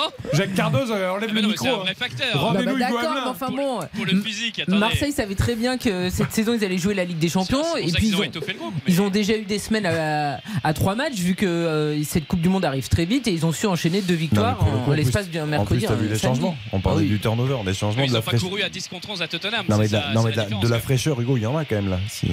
Oui, oui, avec, euh, avec les, les- joueurs alignés ce soir, oui, effectivement, mais ça joue. Oui, parce que Harit n'était pas titulaire. Sanchez était suspendu. Euh, Il Bah, y a Kolasinac, euh, Under, Gay. Ah, Il y, a du- il y a du changement. Et-. Non, mais attends, bien sûr. Enfin, quand, quand il s'agissait d'enchaîner Nice et Clermont et de faire deux victoires, euh, il y avait euh, des joueurs, il y avait de la fraîcheur. Bon, bah là, c'est Tottenham, ok, mais. euh, Je lis que Paris a eu du mal cet après-midi parce que ils ont puisé de l'énergie en Ligue des Champions. Je sais pas. Ah, Pourquoi bah, n'a l'argument ne que- pas mais- pour les Marseillais Mais on n'a pas dit ça, on n'est nous, pas d'accord avec Oui, cet argument-là. Et en plus, Paris a fait beaucoup moins tourner. Et moi, j'ai pas trouvé qu'ils aient eu du mal à cause de le manque de fraîcheur. Ils ont eu du mal parce qu'ils l'ont joué un peu facile en Mhm. deuxième mi-temps. Bien sûr. En première mi-temps, ils ont mis du rythme, hein, les, Parisiens. Sinon, hein, Hugo, vous jouez pas de Coupe d'Europe et puis c'est très bien hein, si Non, vous non, mais, préférez. non, non, mais c'est vrai, c'est vrai que le, le groupe a été étoffé. euh, Puis le- Pour franchement, ça, le hein. rythme du match à Tottenham pendant 60 minutes était pas dingue. hein. À 10 contre 11. Oui, À mais 10 contre je veux 11, dire, Tottenham Eric. a quand même joué en marchant toute la première mi-temps. Enfin, il n'y avait Ah pas oui, un rythme de dingue. Non, mais Marseille courait quand même partout. ils n'ont pas hein. couru comme des. Ah, Marseille a fait une grosse première période en termes d'intensité, c'est vrai, mais ils n'étaient pas non plus ex- extrêmement, enfin excessivement pressés. En tout cas, c'est Oui, intéressant de les voir dominer, Ouais. euh, mener au score et de voir un peu ce que cette équipe a dans le ventre, euh, voilà, qu'on n'a pas encore complètement vu depuis le début de la saison. Et le fait que Balerdi soit à la ramasse alors qu'il n'était pas titulaire contre euh, Tottenham. Non, ça, c'est juste Balerdi. Non mais tu vois. Ah, mais Bah- justement, tu as, des t'as des joueurs euh, que tu vas aligner qui ont plus de points faibles, on va dire, que- qu'un Eric Bailly, par exemple, même si il a fait des erreurs également à Tottenham et que tous les joueurs peuvent, euh, peuvent en Mm. faire. Non, non, c'est vrai que l'équipe de Marseille alignée ce soir euh, est capable de battre le Lille qui est, qui est aligné ce soir. Et Touré, c'est vraiment pour le long terme. Il n'y a, enfin, euh, il y a pas d'explication à court terme le fait qu'il ne joue pas du tout. Enfin, Ouais, Isaac Touré. ouais, Ouais, ouais, tout à fait. Ouais. c'est Euh, pour le long terme, quoi. Voilà, Voilà, le, discours du club, voilà, c'est exactement ça, de, le faire grandir, de lui laisser le temps de, de, de s'adapter. Et pour parler un petit peu de Lille, euh, ils n'ont jamais enchaîné deux fois le même résultat. Les Lillois, c'est assez inconstant. C'est-à-dire qu'il y a cette victoire à Auxerre très très belle.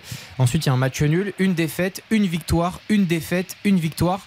Donc euh, ça aussi entre le, le bon et le, et le pas bon euh, du côté de Lille. Donc euh, là, en tout cas, d'inconstance. quoi. là, ce serait la première fois qu'il gagnerait deux fois euh, d'affilée. Qu'il Oula, y aurait. oula, oula, Hmm. 22 minutes. Ce serait, c'est pour ça que Ouais. j'utilise le conditionnel. Évidemment, le match est très long, Euh, mais en tout cas, voilà, c'est aussi une, une constance, euh, une constante plutôt chez les Lillois, du coup, pour le coup, qui est inconstant. Mais quand même, Marseille ne s'est pas procuré pour l'instant une seule occasion. Et euh, Xavier le rappelait par rapport au, au stade, c'est rare du côté des Marseillais depuis le début de la saison. Bien sûr. Normalement, en plus, ils mettent beaucoup Voilà, quand même de ça. rythme en début de match. Je vous tiens juste au courant du rugby parce qu'il y a une Coupe du Monde quand même dans un an en France. Il y a un gros match ce soir entre Montpellier, le champion, et l'UBB. Euh, 10 à 5 pour l'instant pour Montpellier face à Bordeaux-Bègles. Euh, un essai de chaque côté et 10-5 donc pour le champion. Ballon renvoyé par euh, la défense marseillaise un peu à l'emporte-pièce de la part de Jonathan Klaus. Under de la tête pour euh, Sanchez qui euh, n'arrive pas à enchaîner, qui euh, fait une petite aile de pigeon pour euh, essayer de retrouver euh, le Turc, mais euh, ça n'a pas fonctionné. On voit, on voit Lille très en place et Marseille qui a bien du mal. Je remets une pièce dans la machine, mais est-ce que c'est pas finalement la doublette Verreto-Rongier qui manque le plus pour l'instant Euh, Verretou est sur le banc, Rongier est Eh oui, suspendu. Verretou-Rongier, euh, pour moi, c'était vraiment la plaque tournante du match à Tottenham. Quand tu joues avec Verretou et Valentin Rongier et ce c'est soir pas pas, pareil. de Gay Gendouzi, c'est pas la même chose. Ah c'est sûr. oui, c'est non, clair, mais ça, pas ça, tu as Pour l'équilibre, euh, vers retour Rongier, c'est tranquille. hein. Nouveau ballon perdu par Balerdi. Et en plus, Il tentait d'alerter euh, Jonathan Klaus, longue transversale de l'Argentin. Il devrait essayer de jouer un peu plus simple vu, euh, vu son début de match. Et en plus, quand, euh, quand c'est le cas, enfin, dans ce match contre Tottenham, Gendouzi jouait plus haut. Mais il vient énormément travailler aussi dans le, dans le cœur du jeu. Euh, chose que, qui, là, ce soir, est complètement différente. Quand tu joues avec Harit et Under en soutien d'Alexis Sanchez, ça travaille beaucoup moins Beaucoup défensivement. D'ailleurs, ça va être un problème pour Tudor parce que je pense que Verretou-Rongier, c'est tellement costaud et solide que ça va être difficile dans les matchs importants, ou en tout cas ceux que tu veux, où tu veux mettre ton équipe titulaire de s'en passer. Ce qui veut dire que Gendouzi, soit tu le mets plus haut, comme ça a été le cas à Tottenham, soit tu le mets pas. Je vois mal pour l'instant Tudor se passer de Gendouzi. Mais donc si tu le mets plus haut, ça veut dire qu'une nouvelle fois, ou Gerson, ou Payet, Oui, ou mais Under. justement, mais tu parles de Gerson. Gerson, il travaille beaucoup aussi au milieu avec les deux autres euh, cette semaine face à Tottenham, et c'est pour ça aussi qu'ils étaient aussi dominateurs au milieu de terrain. Oui, il y du coup, avait ça quand même condamne Payet forcément. Ah bah, non mais attends, après tu peux évoluer en fonction de l'adversaire, le fait que tu joues à domicile, que c'est de la Ligue 1 et Payet peut quand même trouver Oui. une place dans des 11 Non, mais là, de te départ. des gros matchs. Oui oui, non bien sûr. La très belle intervention de Gigot face euh, à Jonathan David. Le petit euh, contrôle de la tête, on va dire, avant de renvoyer dans la foulée le, ballon euh, sur son gardien du, plat du pied, une passe de 25 mètres. Il faut pas se tromper sur ce genre d'intervention quand on est le dernier rempart. Le ballon qui voyage beaucoup, hein. on voit beaucoup de fautes de la part des, des Marseillais. Je serais bien curieux avec euh, des sifflets de plus en Oh. plus euh, euh, présents euh, sur les décisions de, de Benoît Millot. Le contre Marseillais avec Aminarit. Aminarit qui décale. Le centre, le but Alexis Sanchez, El Niño, Maravillosa, le Chilien qui va marquer presque sans le faire exprès sur ce centre instantané d'Under. Il tombe, le Chilien il, met juste le pied comme il faut, le corps c'est n'importe quoi, mais le pied il est parfait et, et ça, ça trompe Lucas Chevalier. Égalisation de l'Olympique de Marseille. Bah, ça rend son geste encore plus beau, euh, justement, Hugo. C'est un vrai geste de buteur, c'est-à-dire qu'en effet, l'équilibre n'est pas parfait, le, le- le jette. geste n'est pas, on va dire, le plus euh, esthétique, Ouais, mais, académique, ouais, c'est mais il marque. Mais il marque. Ah, il tombe, voilà, il- le- juste le pied et Juste le pied est bien, est bien positionné Et et, tout un- le, et tout le reste il s'adapte. Harry Thunder, les percés, on parlait de la vivacité, c'était pareil avec Ounas tout à l'heure, super. Hein Il est parfait le geste. Le geste Il, il aurait même pu tenter une petite majeur. Mais il est Ah. un peu, le ballon est un peu derrière lui, Ben, du coup il stoppe sa course. Ouais, mais le geste est bon. Il se, il se jette, il tombe en avant, effectivement. Ensuite, sur le ventre, c'est un peu curieux, mais le, il le prend intérieur Parfait. du pied droit. Elle est. Il, il fait même un petit cloche-pied pour, pour Ouais. vraiment se mettre sur le pied droit. À noter ouais. aussi la, la bonne intervention de Pape Gay et, Et Et la- écoutez l'ovation.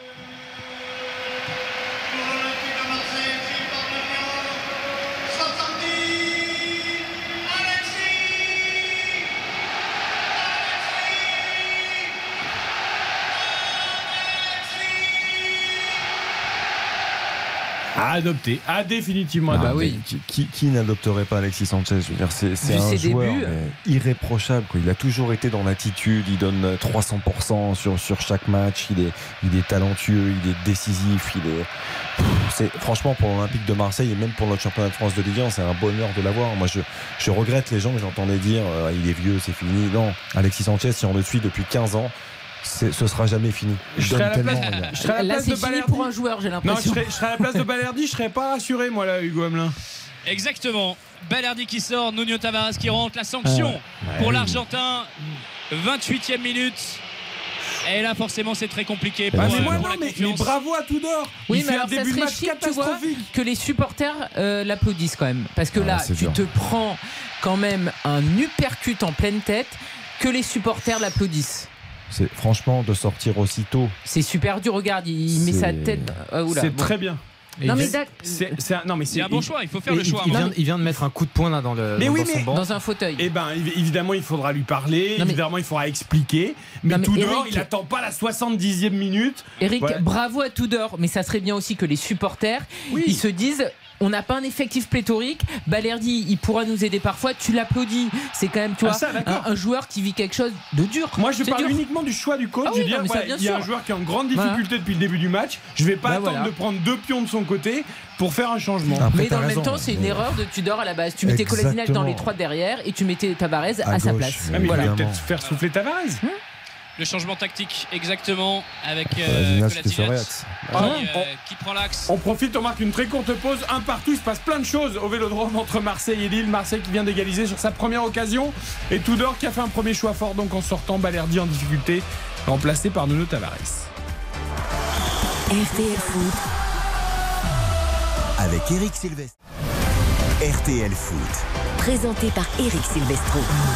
Quelle soirée nous passons au vélodrome entre Marseille et Lille avec Karim Galli, avec Xavier Domergue, Baptiste Durieux, Hugo Hamelin est au vélodrome pour nous, un partout entre Marseille et Lille. Nuno Tavares va peut-être prendre un carton, on va voir, mais surtout, il faut qu'on revienne sur l'action précédente, Hugo. Ah, C'était le foot en folie.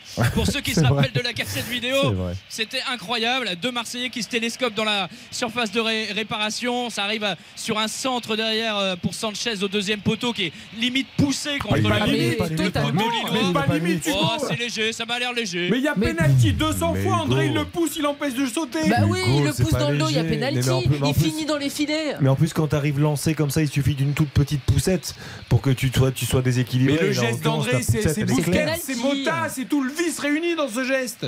Ah, tu peux siffler Il y penalty. a penalty 100 fois. Bon, ça fera un penalty non sifflé de chaque côté. Eh ben, Ah c'est grave. ouais. Et Eh deux, ben, et deux grave. erreurs de l'arbitre. Eh bah oui. Ouais, surtout pour ceux qui ont parié qu'il y aurait 4 buts dans le match. Ah non, mais moi je suis bien, il va y avoir les 4 buts. Elle est mais pas je mal. hein. Je vous rappelle le pari de Karine, les deux équipes marquent. C'est On fait. est bon. Sanchez ou David, Sanchez a fait. marqué. Il ne manque plus que entre 4 et 6 buts. Non, Oh, Jonathan. David dans la surface de réparation, la frappe de David C'est pas capté, c'est renvoyé.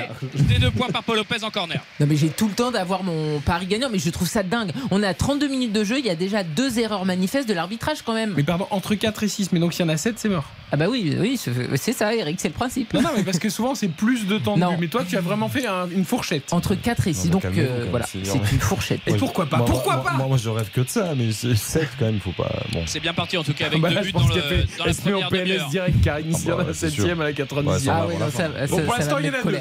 Le Hugo. corner d'Adam Ounas joué euh, à la Rémoise avec euh, son latéral Zedatka, le centre de Zedatka plongeant le duel Paul Lopez David. Et forcément c'est le gardien espagnol avec ses euh, longs bras euh, qui s'en sort, relance rapide à la main sur Chancel Mbemba qui euh, demande des solutions. À Minarit euh, qui propose Sanchez également Sanchez le ballon, ouais, la passe elle est mal négociée, récupérée par les Lillois, ça ricoche sur le tibia de Jonathan David et on va repartir un peu plus calmement Et- avec Nuno Tavares. Honnêtement, les Lillois, s'ils se calment un peu et s'ils font un peu attention, il y a quand même vraiment plein de choses à faire face à cet OM là ce soir.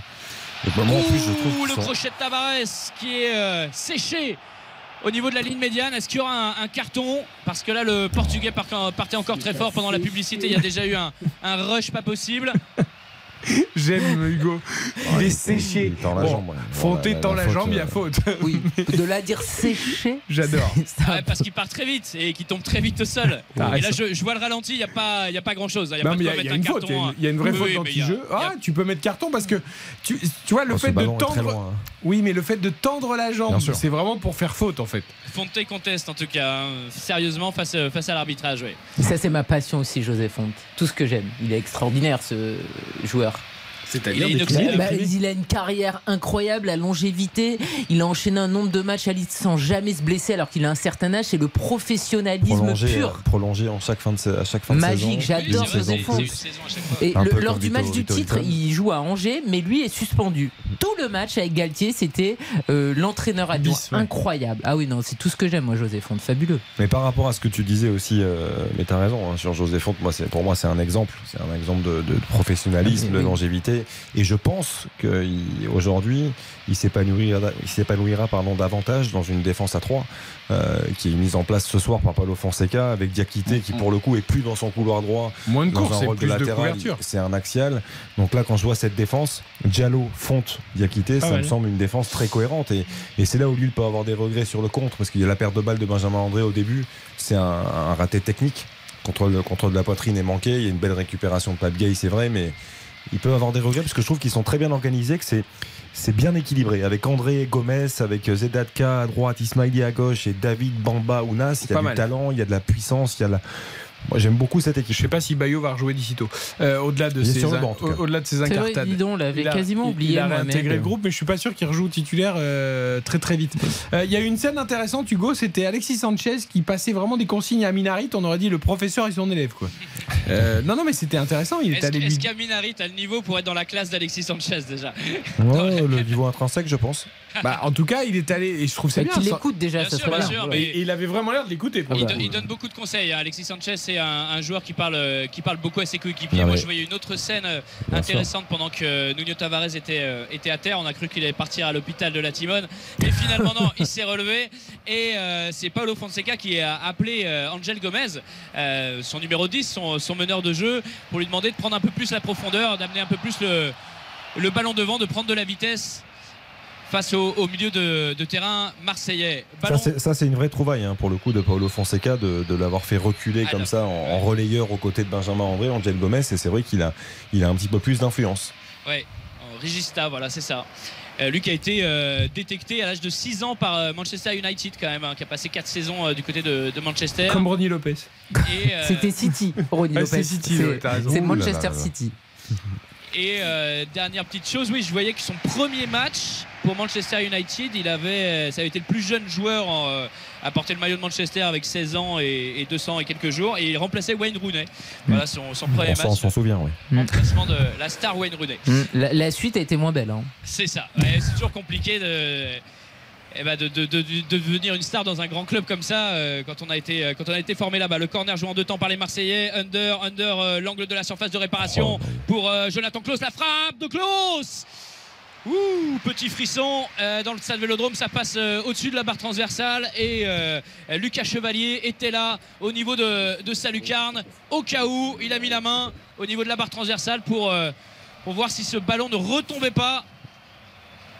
Jolie frappe de, Jonathan Klaus qui lui aussi n'a pas marqué encore pour euh, l'Olympique de Marseille. Il a provoqué des CSC, il a fait des passes, mais zéro but cette saison pour euh, Jonathan Klaus avec l'OM. À propos de jeunes talents de Manchester United, que devient euh, Hannibal Mejbri que Manchester United avait pris à, à la SM pour 10 millions et qui s'auto-annonçait comme une future grande star. Il devait être prêté à Birmingham, je crois. Je sais pas si ça a été fait ou pas. Il, va, il approche la vingtaine quand même et il faudrait bien Ah qu'il ouais. commence sa carrière professionnelle aussi. Celui-là qui, déjà à 15 ans, se voyait en équipe Mm. de France. Bah, il faut faire un porté enfin, disparu. son papa surtout. Mm. Un porté disparu. Non, non, mais là, on l'a vois, pas. Gros talent, mais euh, il voyait les choses un peu trop grand, un peu trop vite, notamment son entourage. Eh.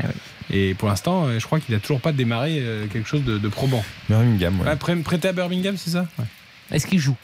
Euh, je sais pas. Baptiste va nous vérifier ça tout de suite. En tout cas, Ah, en- je suis pas sûr. En tout cas, à Manchester, euh, il devait tout casser. Il a, euh, joué- il- il a participé à deux matchs. Il a joué 34 minutes simplement cette Ouais. saison euh, Ah oui.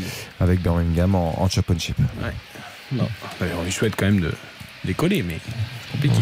Bien sûr. Faut prendre le temps, parfois, quand on est jeune. Et pour revenir à ce qu'on disait sur Alexis Sanchez, sur le respect, euh, heureusement qu'il écoute Aminarit. Je veux dire, quand, quand Alexis Sanchez arrive face à vous, euh, c'est quand même quelqu'un qui vous parle. C'est-à-dire que la génération n'est pas tout à fait la même entre les deux, mais je veux dire, il, est quand même, il a quand même une carrière plus que respectable et un passé aussi bien en sélection qu'en club qui est, qui est tout simplement extraordinaire. Et euh, justement, ce qui est amusant là, ce que je vois sur le, sur le terrain ce soir, c'est que bah, il réussit pas tout ce soir. Alexis Sanchez, il a raté quelques passes, mais quand il rate quelque chose, tous les coéquipiers l'encouragent et tous les Ah coéquipiers lui disent c'est bien, c'était ça l'idée, tout ça. Alors qu'on le fait pas forcément avec un joueur qui n'a pas ce profil-là. Alors on va plus facilement se plaindre auprès d'un jeune joueur qu'auprès d'Alexis Sanchez, même si c'est le même geste qui a été euh, et, réalisé. puis, et puis, quand il rate un contrôle, il va, il va faire trois sprints pour le récupérer. Exactement. C'est-à-dire qu'il il s'arrête pas.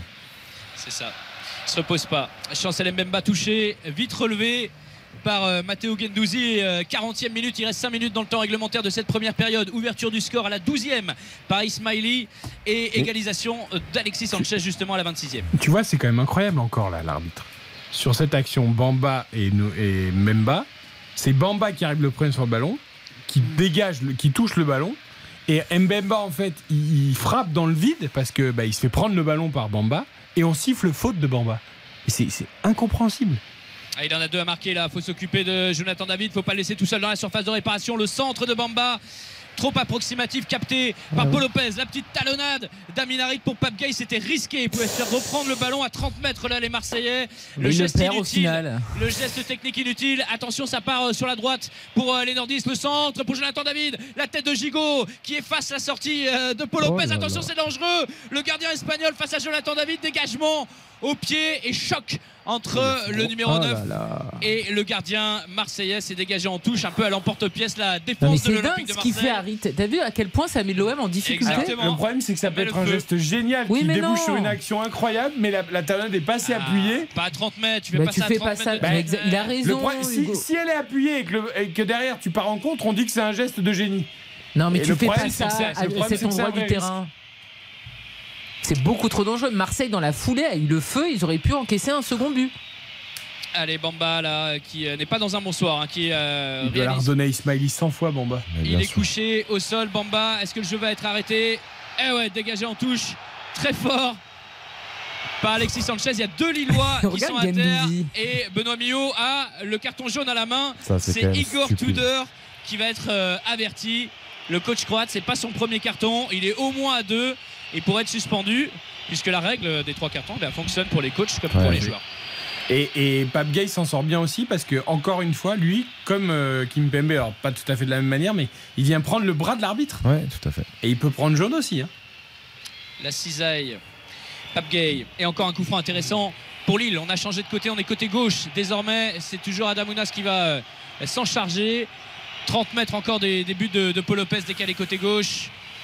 À l'angle de la surface de réparation, Jonathan Bamba qui discute encore avec euh, l'arbitre. Et en, en- euh, Tudor a pris un carton parce qu'il râlait parce que l'arbitre avait sifflé faute. Il y avait une très grosse faute de Bemba sur Bamba et une très grosse faute de Under sur Ismail. Oh, il rien- Je vois pas comment il peut deux- il y a deux râler. Il y a deux.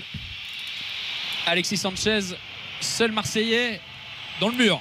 C'est la brique. La brique Alexis Sanchez qui va vite sortir. Ouais, c'est joué intelligemment de la part des Lillois. On va se réaxer. Euh, la longue passe en profondeur pour la tête de José Fonte derrière. Il y avait euh, de l'idée, ça a été euh, touché, je crois, hein, Ça, c'est détourné une cette vraie tête. combinaison. ça. Et c'est pas mal. Par contre, ça part très vite de l'autre côté. Nuno Tavares qui a déjà franchi la ligne médiane. Euh, Pape Gay à sa gauche. Le ballon pour euh, Aminarit. Eh, le contrôle, il est manqué dans la course d'Aminarit. Le, le ballon un petit peu derrière. joué. Nuno Tavares, c'est mal joué. Il fait beaucoup de bonnes choses hein, depuis son arrivée à Marseille. Mais là, il y a Cengiz Under qui est seul. Ils sont deux Marseillais côté droit. Il a juste une petite transversale à faire. Il, il est en 1 contre 1. Il joue, Under. il joue souvent euh, ouais, plus, près, plus près de lui. Euh, moins centreur que peut l'être Jonathan Klaus. C'est justement- bien de le faire, hein, mais là, c'est vrai qu'il y avait, il y avait Under qui était complètement seul à droite. Matteo Gendouzi dans l'entrejeu qui demande à ses partenaires de se projeter un petit peu, de proposer des solutions. Toute la défense lilloise s'est absolument regroupée. hein. Une ligne de 5, une ligne de 3 euh, très compliqué ce rideau euh, défensif à, à passer. Alors on va faire tourner avec Samuel Gigot dans le rond central. Matteo Gendouzi encore une fois. Pape Gay, désormais on s'approche mètre par mètre, petit à petit. Cette Koladjinac euh, sur euh, le côté gauche pour Pape Gay. On tente de contourner la défense mise en place par Paolo Fonseca. Ah, Peut-être avec Jonathan Klaus. Petit euh, crochet pour se mettre sur son pied gauche. Le ballon pour Alexis Sanchez à la lutte, au duel avec Diallo. C'est sorti en touche par le défenseur qui s'est pas embarrassé et c'est vite joué par les Marseillais. Cengiz Under, le pied gauche pour le centre. Premier poteau. Dégagement de José Fonte en corner. Et la clameur du virage sud. Marseille qui va tenter de pousser dans, cette minute 30 du temps réglementaire de cette première période. Toujours euh, un partout. Et ça pousse, on entend le, le virage nord. On l'entend bien. Le corner, ils sont encore deux à proximité. Alexis Sanchez et Che Under avec son pied gauche. C'est parti pour Che Under au premier poteau détourné de la tête. Nuno Tavares qui récupère ensuite. Jonathan Klaus. On part côté droit. Le centre de Kolasinac au point de pénalty. Il n'y avait personne. Sinon une tête lilloise. C'est amusant parce que Nuno Tavares, il, est quand c'est quand même un grand gabarit. Mais c'est toujours le seul défenseur. Enfin, si- s'il n'en reste qu'un. En tout cas, il, il va jamais sur les corners. Il est jamais dans la surface de réparation euh, sur les corners. Il ne doit pas aimer avoir- faire de tête. Ouais, il doit pas avoir un super jeu de tête. Il y, a des, il y a des joueurs comme ça hein, qui, au-delà de ne pas avoir forcément des qualités dans le domaine aérien, qui n'aiment pas ça. Qui n'aiment pas ça et qui, euh, par principe, ne vont pas se positionner dans la surface. Il a une grosse frappe aussi, ça peut servir sur de, second ballon. Dans 30 secondes, on va entrer dans les arrêts de jeu de cette euh, première période. Coup franc intéressant pour l'Olympique de Marseille. À peu près le, le frère jumeau du, du coup franc pour, euh, pour Lille tout à l'heure. On est côté droit désormais, toujours à une 30-35 mètres, avec un ballon qui va être plongeant dans la cage. Ce sera le pied gauche d'Under ou le pied droit de Matteo Gendouzi. Même si on imagine que c'est plutôt le, le Turc. Voilà, Matteo Gendouzi, ce serait pour l'enrouler vers le second poteau. Et c'est ce qu'il était en train de dire à, à Cengiz Under. Ce serait pas une mauvaise idée puisque tous les Marseillais se sont euh, placés là. Non, la petite passe de Cengiz Under pour euh, Kolasinac dans l'axe qui va partir euh, Oh côté droit. C'est dommage. C'est dommage parce que là, Aminarit se retrouve face à deux défenseurs côté droit en position de centreur. Et il pouvait centrer directement sur euh, ce coup de pied arrêté. Les Marseillais, il y aura 3 minutes de temps additionnel Mais c'est quoi cette cette première période. J'ai l'impression que Kolasinac il s'attendait pas du tout à recevoir le ballon. C'est pas du tout Les, prévu. les hein. Lillois ont fait exactement la même chose tout à l'heure. Exactement la Ah même. oui, mais Bah ouais, mais c'était prévu était- tout à ah ouais, l'heure. coup, C'était travaillé du côté des Lillois. Ah ouais. Là, j'ai l'impression que tu vois, Kolasinac, il n'était pas du tout prêt à recevoir un ballon. Ouais, D'ailleurs, il l'a passé immédiatement. C'est pas lui qui allait prendre euh, la frappe. Marseille qui récupère la touche à 5 mètres euh, du poteau de corner. La longue touche euh, de Jonathan Klaus Nandunder pour euh, Matteo Gendouzi. Matteo Gendouzi pour Chancel Mbemba. Ils sont quatre les Marseillais dans le, le couloir droit avec Alexis Sanchez également qui a dézonné. Alexis Sanchez sur son pied gauche pour centrer. Non, il va passer sur Gigot. Gigot sur Kolasinac. C'est Tavares, le centre de Tavares. Deuxième, troisième poteau. Ça sort directement en 6 mètres. Ah, il marque du pied droit maintenant, donc il essaye de centrer pied droit. Ouais. Nuno Tavares, mais il est quand même, il est quand même gaucher, il faut pas qu'il l'oublie, même s'il a, il a effectivement des- un pied droit très correct. Mais euh, il y a de bonnes choses en tout cas. On, on aurait pris beaucoup de plaisir à vivre cette première période parce qu'il y aura eu beaucoup d'intensité, une excellente entame de la part des, des Lillois et puis la, la réaction marseillaise qui vraiment n'a pas tardé à avoir lieu. Et, et Bah, c'est un peu brouillon, mais, mais Oui, c'est ouais, agréable. vivant. Ouais, Oui, c'est c'est une agréable, première mi-temps qui est vivante. On a aperçu Valentin Rongier en tribune euh, aux côtés des boss. euh, Beau- beaucoup plus Longoria calme que. Pablo Longoria.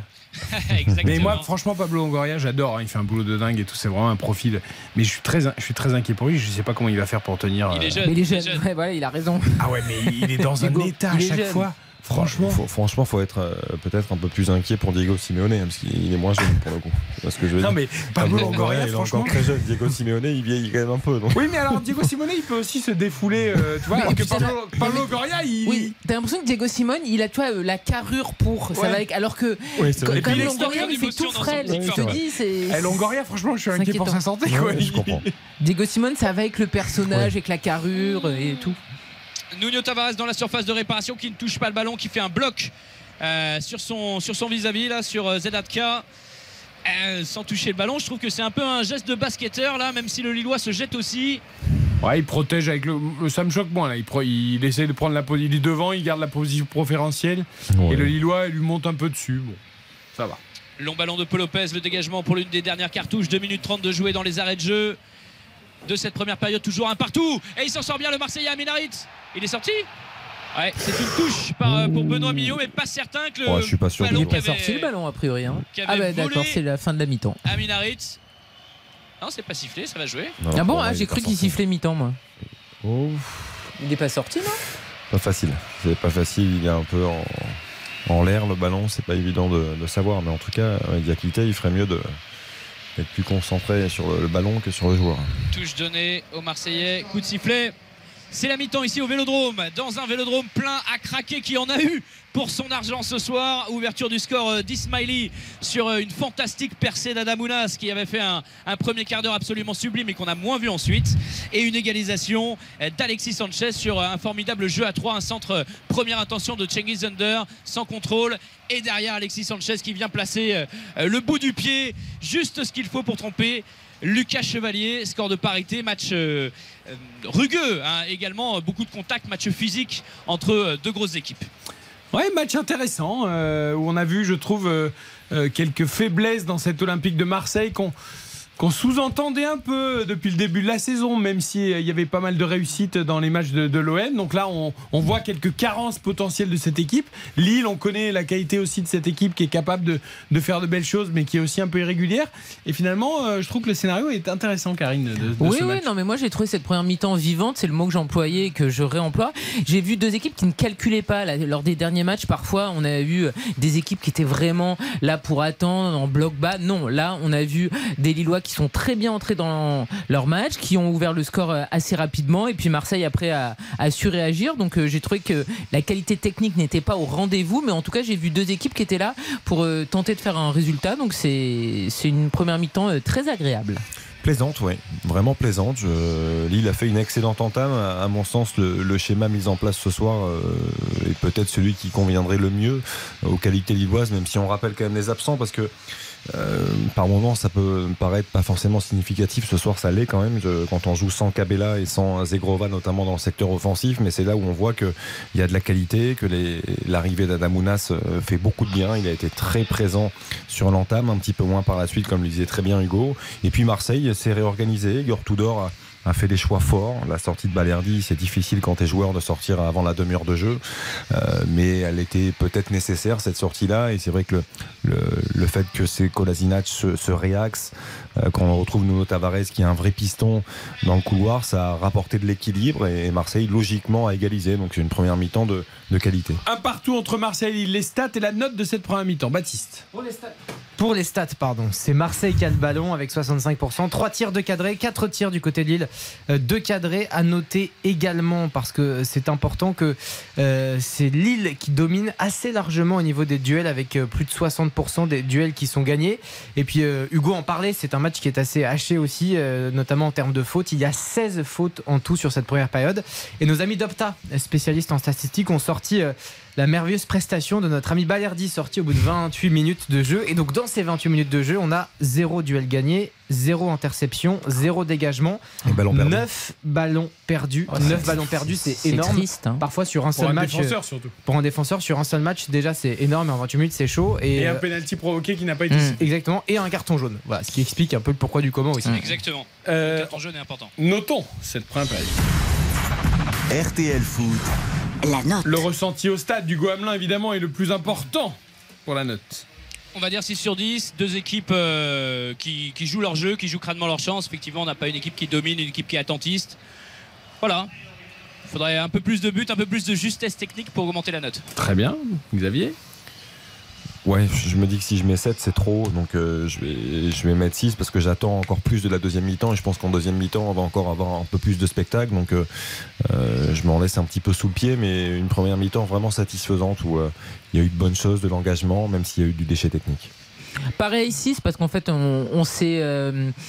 Hum, hum, oui, on s'est amusé pendant cette première mi-temps et dans le même temps, tu as quand même des joueurs que tu absolument pas vu. Jonathan David, on l'a pas vu. Bamba, beaucoup de déchets. Under et Harit, il y a aussi euh, du déchet. Donc voilà, j'ai envie que tout le monde euh, soit un petit peu meilleur en, en seconde période pour qu'on puisse euh, aller peut-être sur un 7 ou même un 8. Mais en tout cas, c'était plaisant.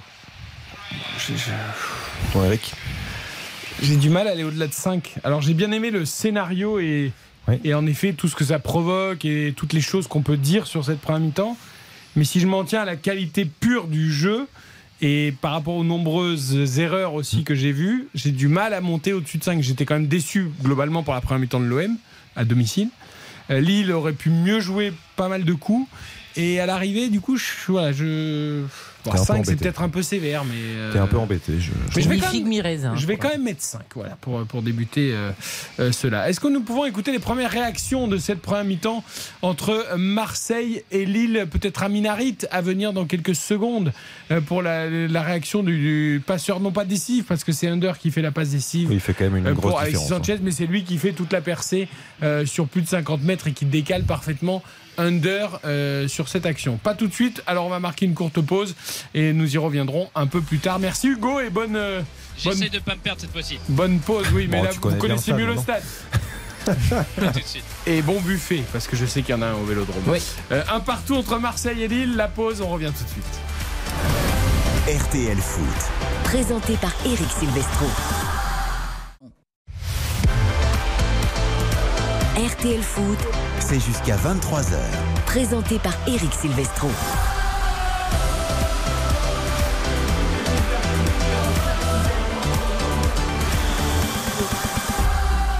Et toute l'équipe d'RTL Foot est là. Karine Galli, Xavier Domergue, Baptiste Durieux.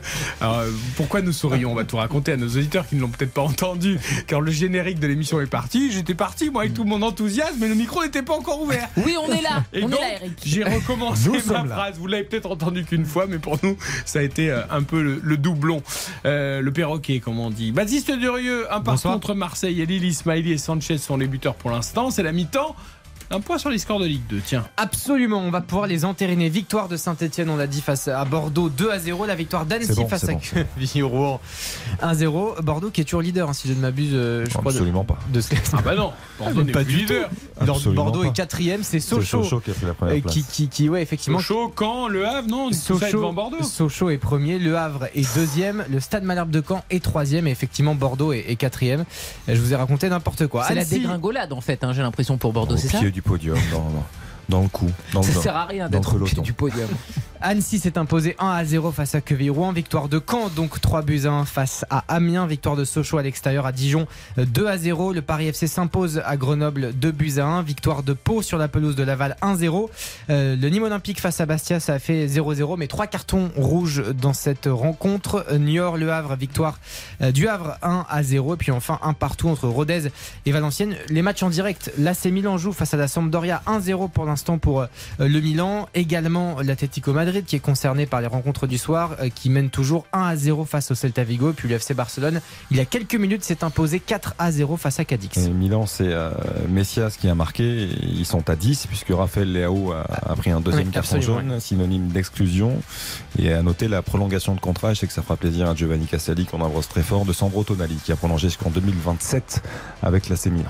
Et, et on le précise, Olivier Giroud est, est titulaire aussi. Avec l'AC Milan. Toujours. Non, et, mais, on, et on- euh, et on précise aussi qu'Alexis Bosetti a, a marqué avec Annecy. Voilà, exactement. L'ancien Non, mais- Alexis Bien sûr, Bosetti. et il marque hein, depuis le début de Il saison marque Alexis beaucoup, Bosetti. et, bien et sûr. Moussa Doumbia aussi qui marque beaucoup avec Sochaux. Moussa Doumbia, l'ancien Rémois, euh, qui a beaucoup de qualité, qui va faire le plus grand bien au FC Sochaux-Montbéliard cette saison. Je vous donne également les résultats de top 14 de rugby. C'est la mi-temps entre Montpellier et Bordeaux-Bègles dans l'affiche du soir. 29 à 7 pour le champion Montpellier euh, qui a pris les largement euh, les devants dans ce match face à l'UBB. Début saison compliqué avec des gros matchs hein, pour l'UBB. Ils sont pas euh, vernis par le calendrier. La bonne opération de cette deuxième journée, elle est pour le Stade Rochelet qui s'est imposé à Lyon. 23-21, victoire de Clermont face à Pau. 33-24 de Bayonne qui a surpris le Racing. 31-25 de Castres. 30 à 20 face au Stade français. Et de Brive sur la pelouse de Perpignan. 17 à 6. Revenons, messieurs, dames, sur le match entre Paris et Brest tout à l'heure à 17h. Victoire du PSG 1 à 0. Neymar, le buteur sur penalty, pas du tout. À la 30e minute, le penalty, c'est euh, euh, Brest qui l'a manqué euh, par Slimani, enfin re- repoussé par Gigio Donnarumma qui a fait un grand match sur sa ligne. On va écouter Christophe Galtier qui n'est pas forcément très content de ce match en termes de qualité, mais ça fait quand même 3 points à l'arrivée.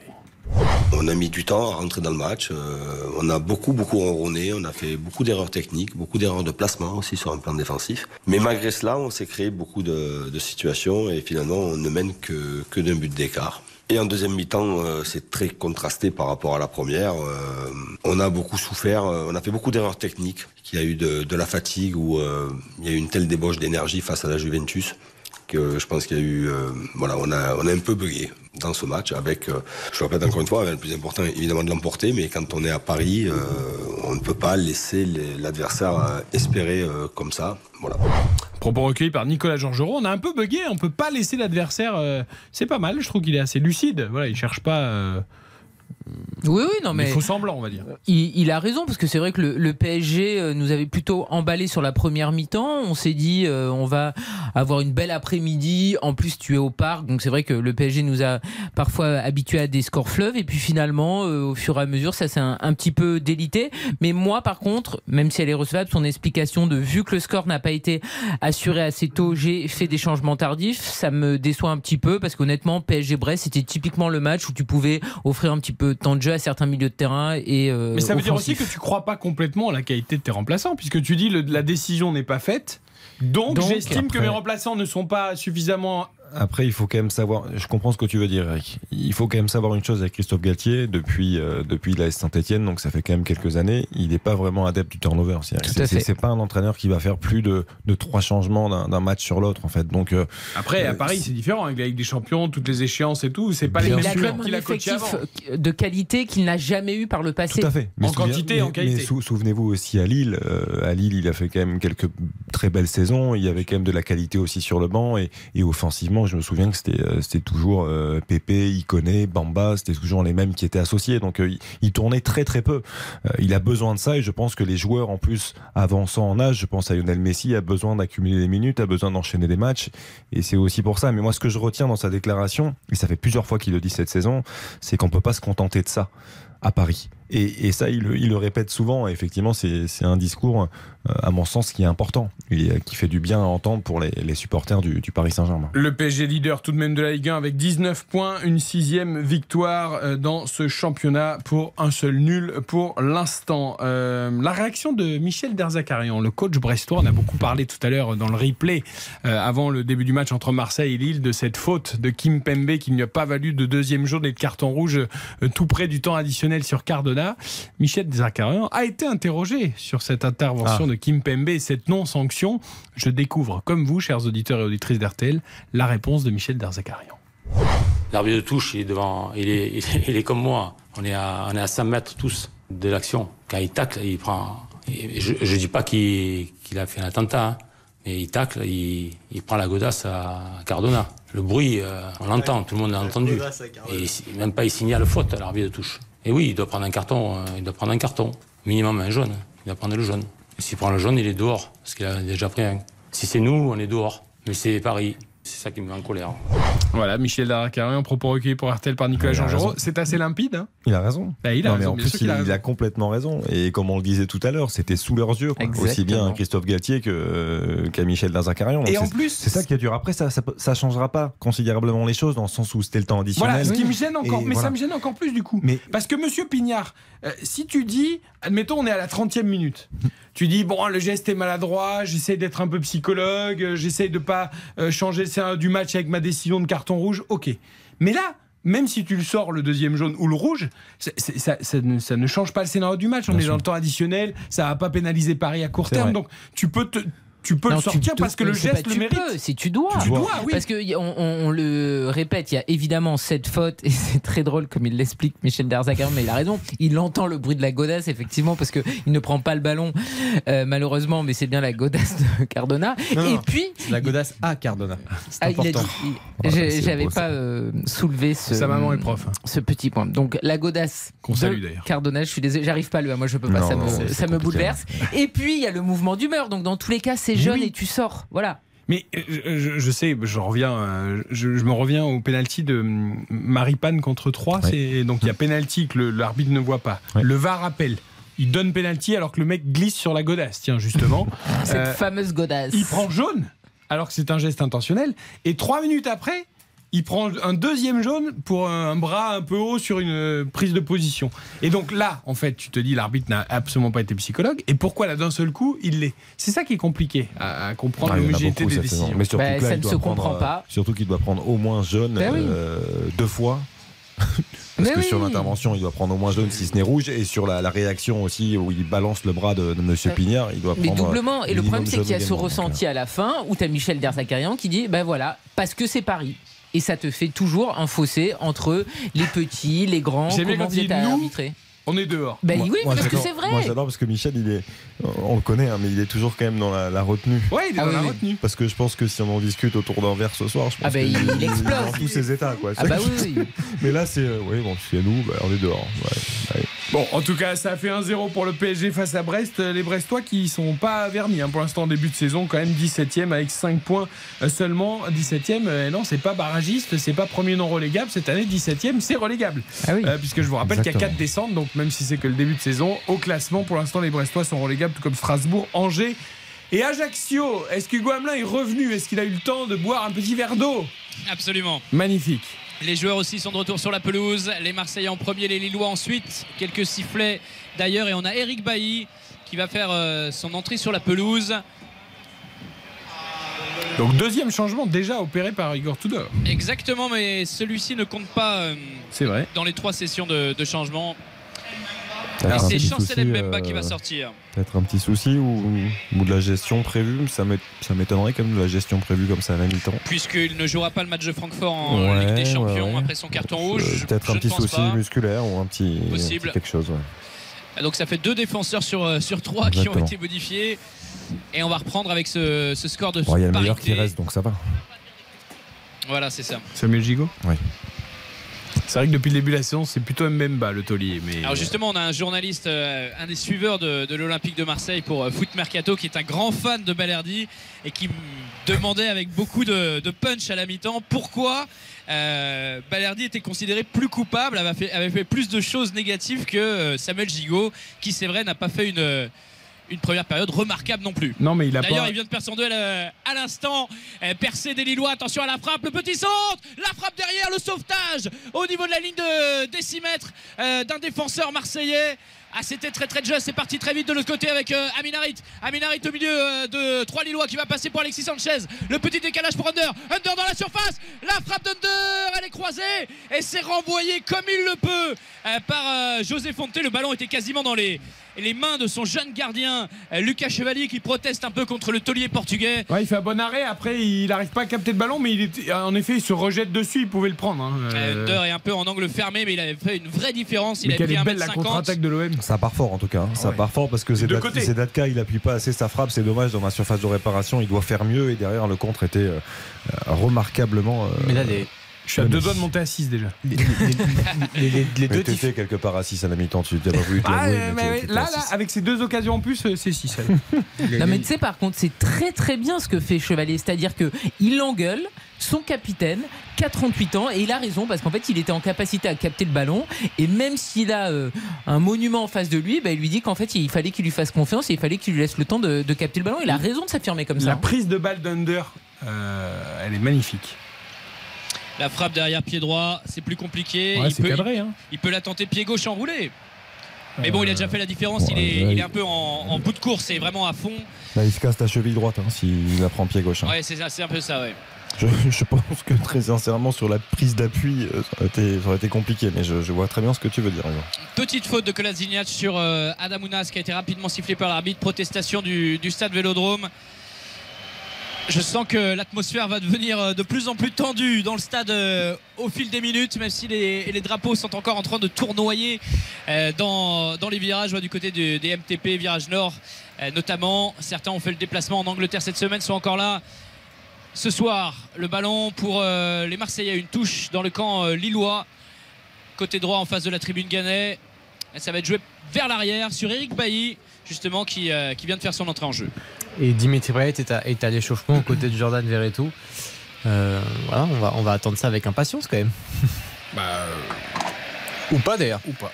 Oh, si, si, En tout cas, on va en discuter pendant sans Si. doute un. Très sincèrement, dans, dans un quart d'heure, si, euh, s'il y a toujours envie partout, là, je je vois pas comment il Et puis pourrait pas faire le voir avec Alexis. Sanchez, en Oui, fait. et puis bon, il va pas lui faire le coup de tu t'échauffes pendant une mi-temps et tu rentres pas. alors, je suis en d'accord avec vous. fait, il l'a fait en Angleterre. hein. Oui, oui, je sais. Non, mais c'est pour ça que je te dis, mais il va pas lui le faire à chaque fois. Ouais, coup, Et puis il y a un ancien Marseillais aussi qui a, qui a eu à subir ça euh, cette semaine en Coupe d'Europe, c'est Mathieu Valbuena. qui joue Ouais. toujours à l'Olympiakos, Ouais. qui, est, qui est en pleine forme et qui Ouais. il a fait sortir deux fois l'échauffement. Il s'est échauffé Ouais. pendant une Ben demi-heure. Yedder aussi en connaît beaucoup en ça plein. en équipe de France notamment. Je mets juste un petit bémol, c'est que pour l'instant, moi je trouve que Harit, Under et Sanchez sont plutôt à leur avantage. Aminarit, Aminarit justement, Nuno Tavares pour le centre, au cordeau renvoyé par Fonte encore une fois. Gros match du numéro 6, euh, Lillois, du capitaine nordiste. Ce soir, ça repart avec euh, le buteur euh, côté nordiste, avec Ismaili. Euh, Ismaili pour Jonathan Bamba, la passe de Jonathan David, elle est manquée. Il voulait ouvrir euh, le pied, ouvrir l'espace pour Adam Ounas qui avait euh, le champ devant lui sur son aile. Récupération marseillaise, Eric Bailly, on est reparti de l'autre côté, Samuel Gigot qui va euh, se projeter. Samuel Gigot sur euh, le côté droit avec euh, Sanchez, Under, qui tente de, de s'en sortir, qui est euh, repris, mais pas pour longtemps. Le Turc, encore une fois, ouais, taclé Ouais, par derrière, superbe geste. Ouais, c'est Angel Gomez, ça Non, c'était Bamba et Klaus qui a fait un bon retour pour lui piquer le ballon. ah, et celui qui enlève la balle à, à Aminarit. Alors c'était Bamba et après Klaus euh, revient dans les pieds de Bamba. Ah, il y a un carton. C'est Gay qui a pris le carton? Il me semble que c'est Gay, oui. Alors, Pape- carton pour Pape Gay, exactement. J'ai pas vu l'action. J'avoue, j'étais Petite encore... balayette. J'ai l'impression qu'il a mis une petite balayette. Il arrive bien en retard. Il ouais. arrive en retard sur En retard sur Benjamin André. Et Pape Gay qui doit être à 4 fautes depuis le, le début du match. Et lui aussi doit se montrer hein, pour grappiller du temps de jeu parce que c'est dur. hein, entre Mm. Rongier, Gendouzi, il a pas beaucoup de temps pour s'exprimer. Pour l'instant, il fait pas un grand match, euh, Pape Gay. Sur, sur les réseaux, on dit qu'il a inventé le poste de ralentisseur, euh, Pape Gay. Alors, Hugo, je sais pas si tu seras d'accord ou pas, mais en tout cas, ouais, il fait pas vraiment l'unanimité. C'est un bon joueur, évidemment. Ah, c'est dur, hein, il peut pas enchaîner les matchs, c'est compliqué pour lui. hein. Et c'est vrai que ce soir, il fait pas un, Ouais, grand match mais il y a un côté qu'il a depuis le début où il se, il se jette trop, il va être trop physique sur son adversaire euh, et il pourrait, parfois s'en passer. quoi. C'est pas, euh, c'est pas le libéraux qui est obligé de faire des tacles désespérés euh, non plus. Il est au milieu de terrain. euh.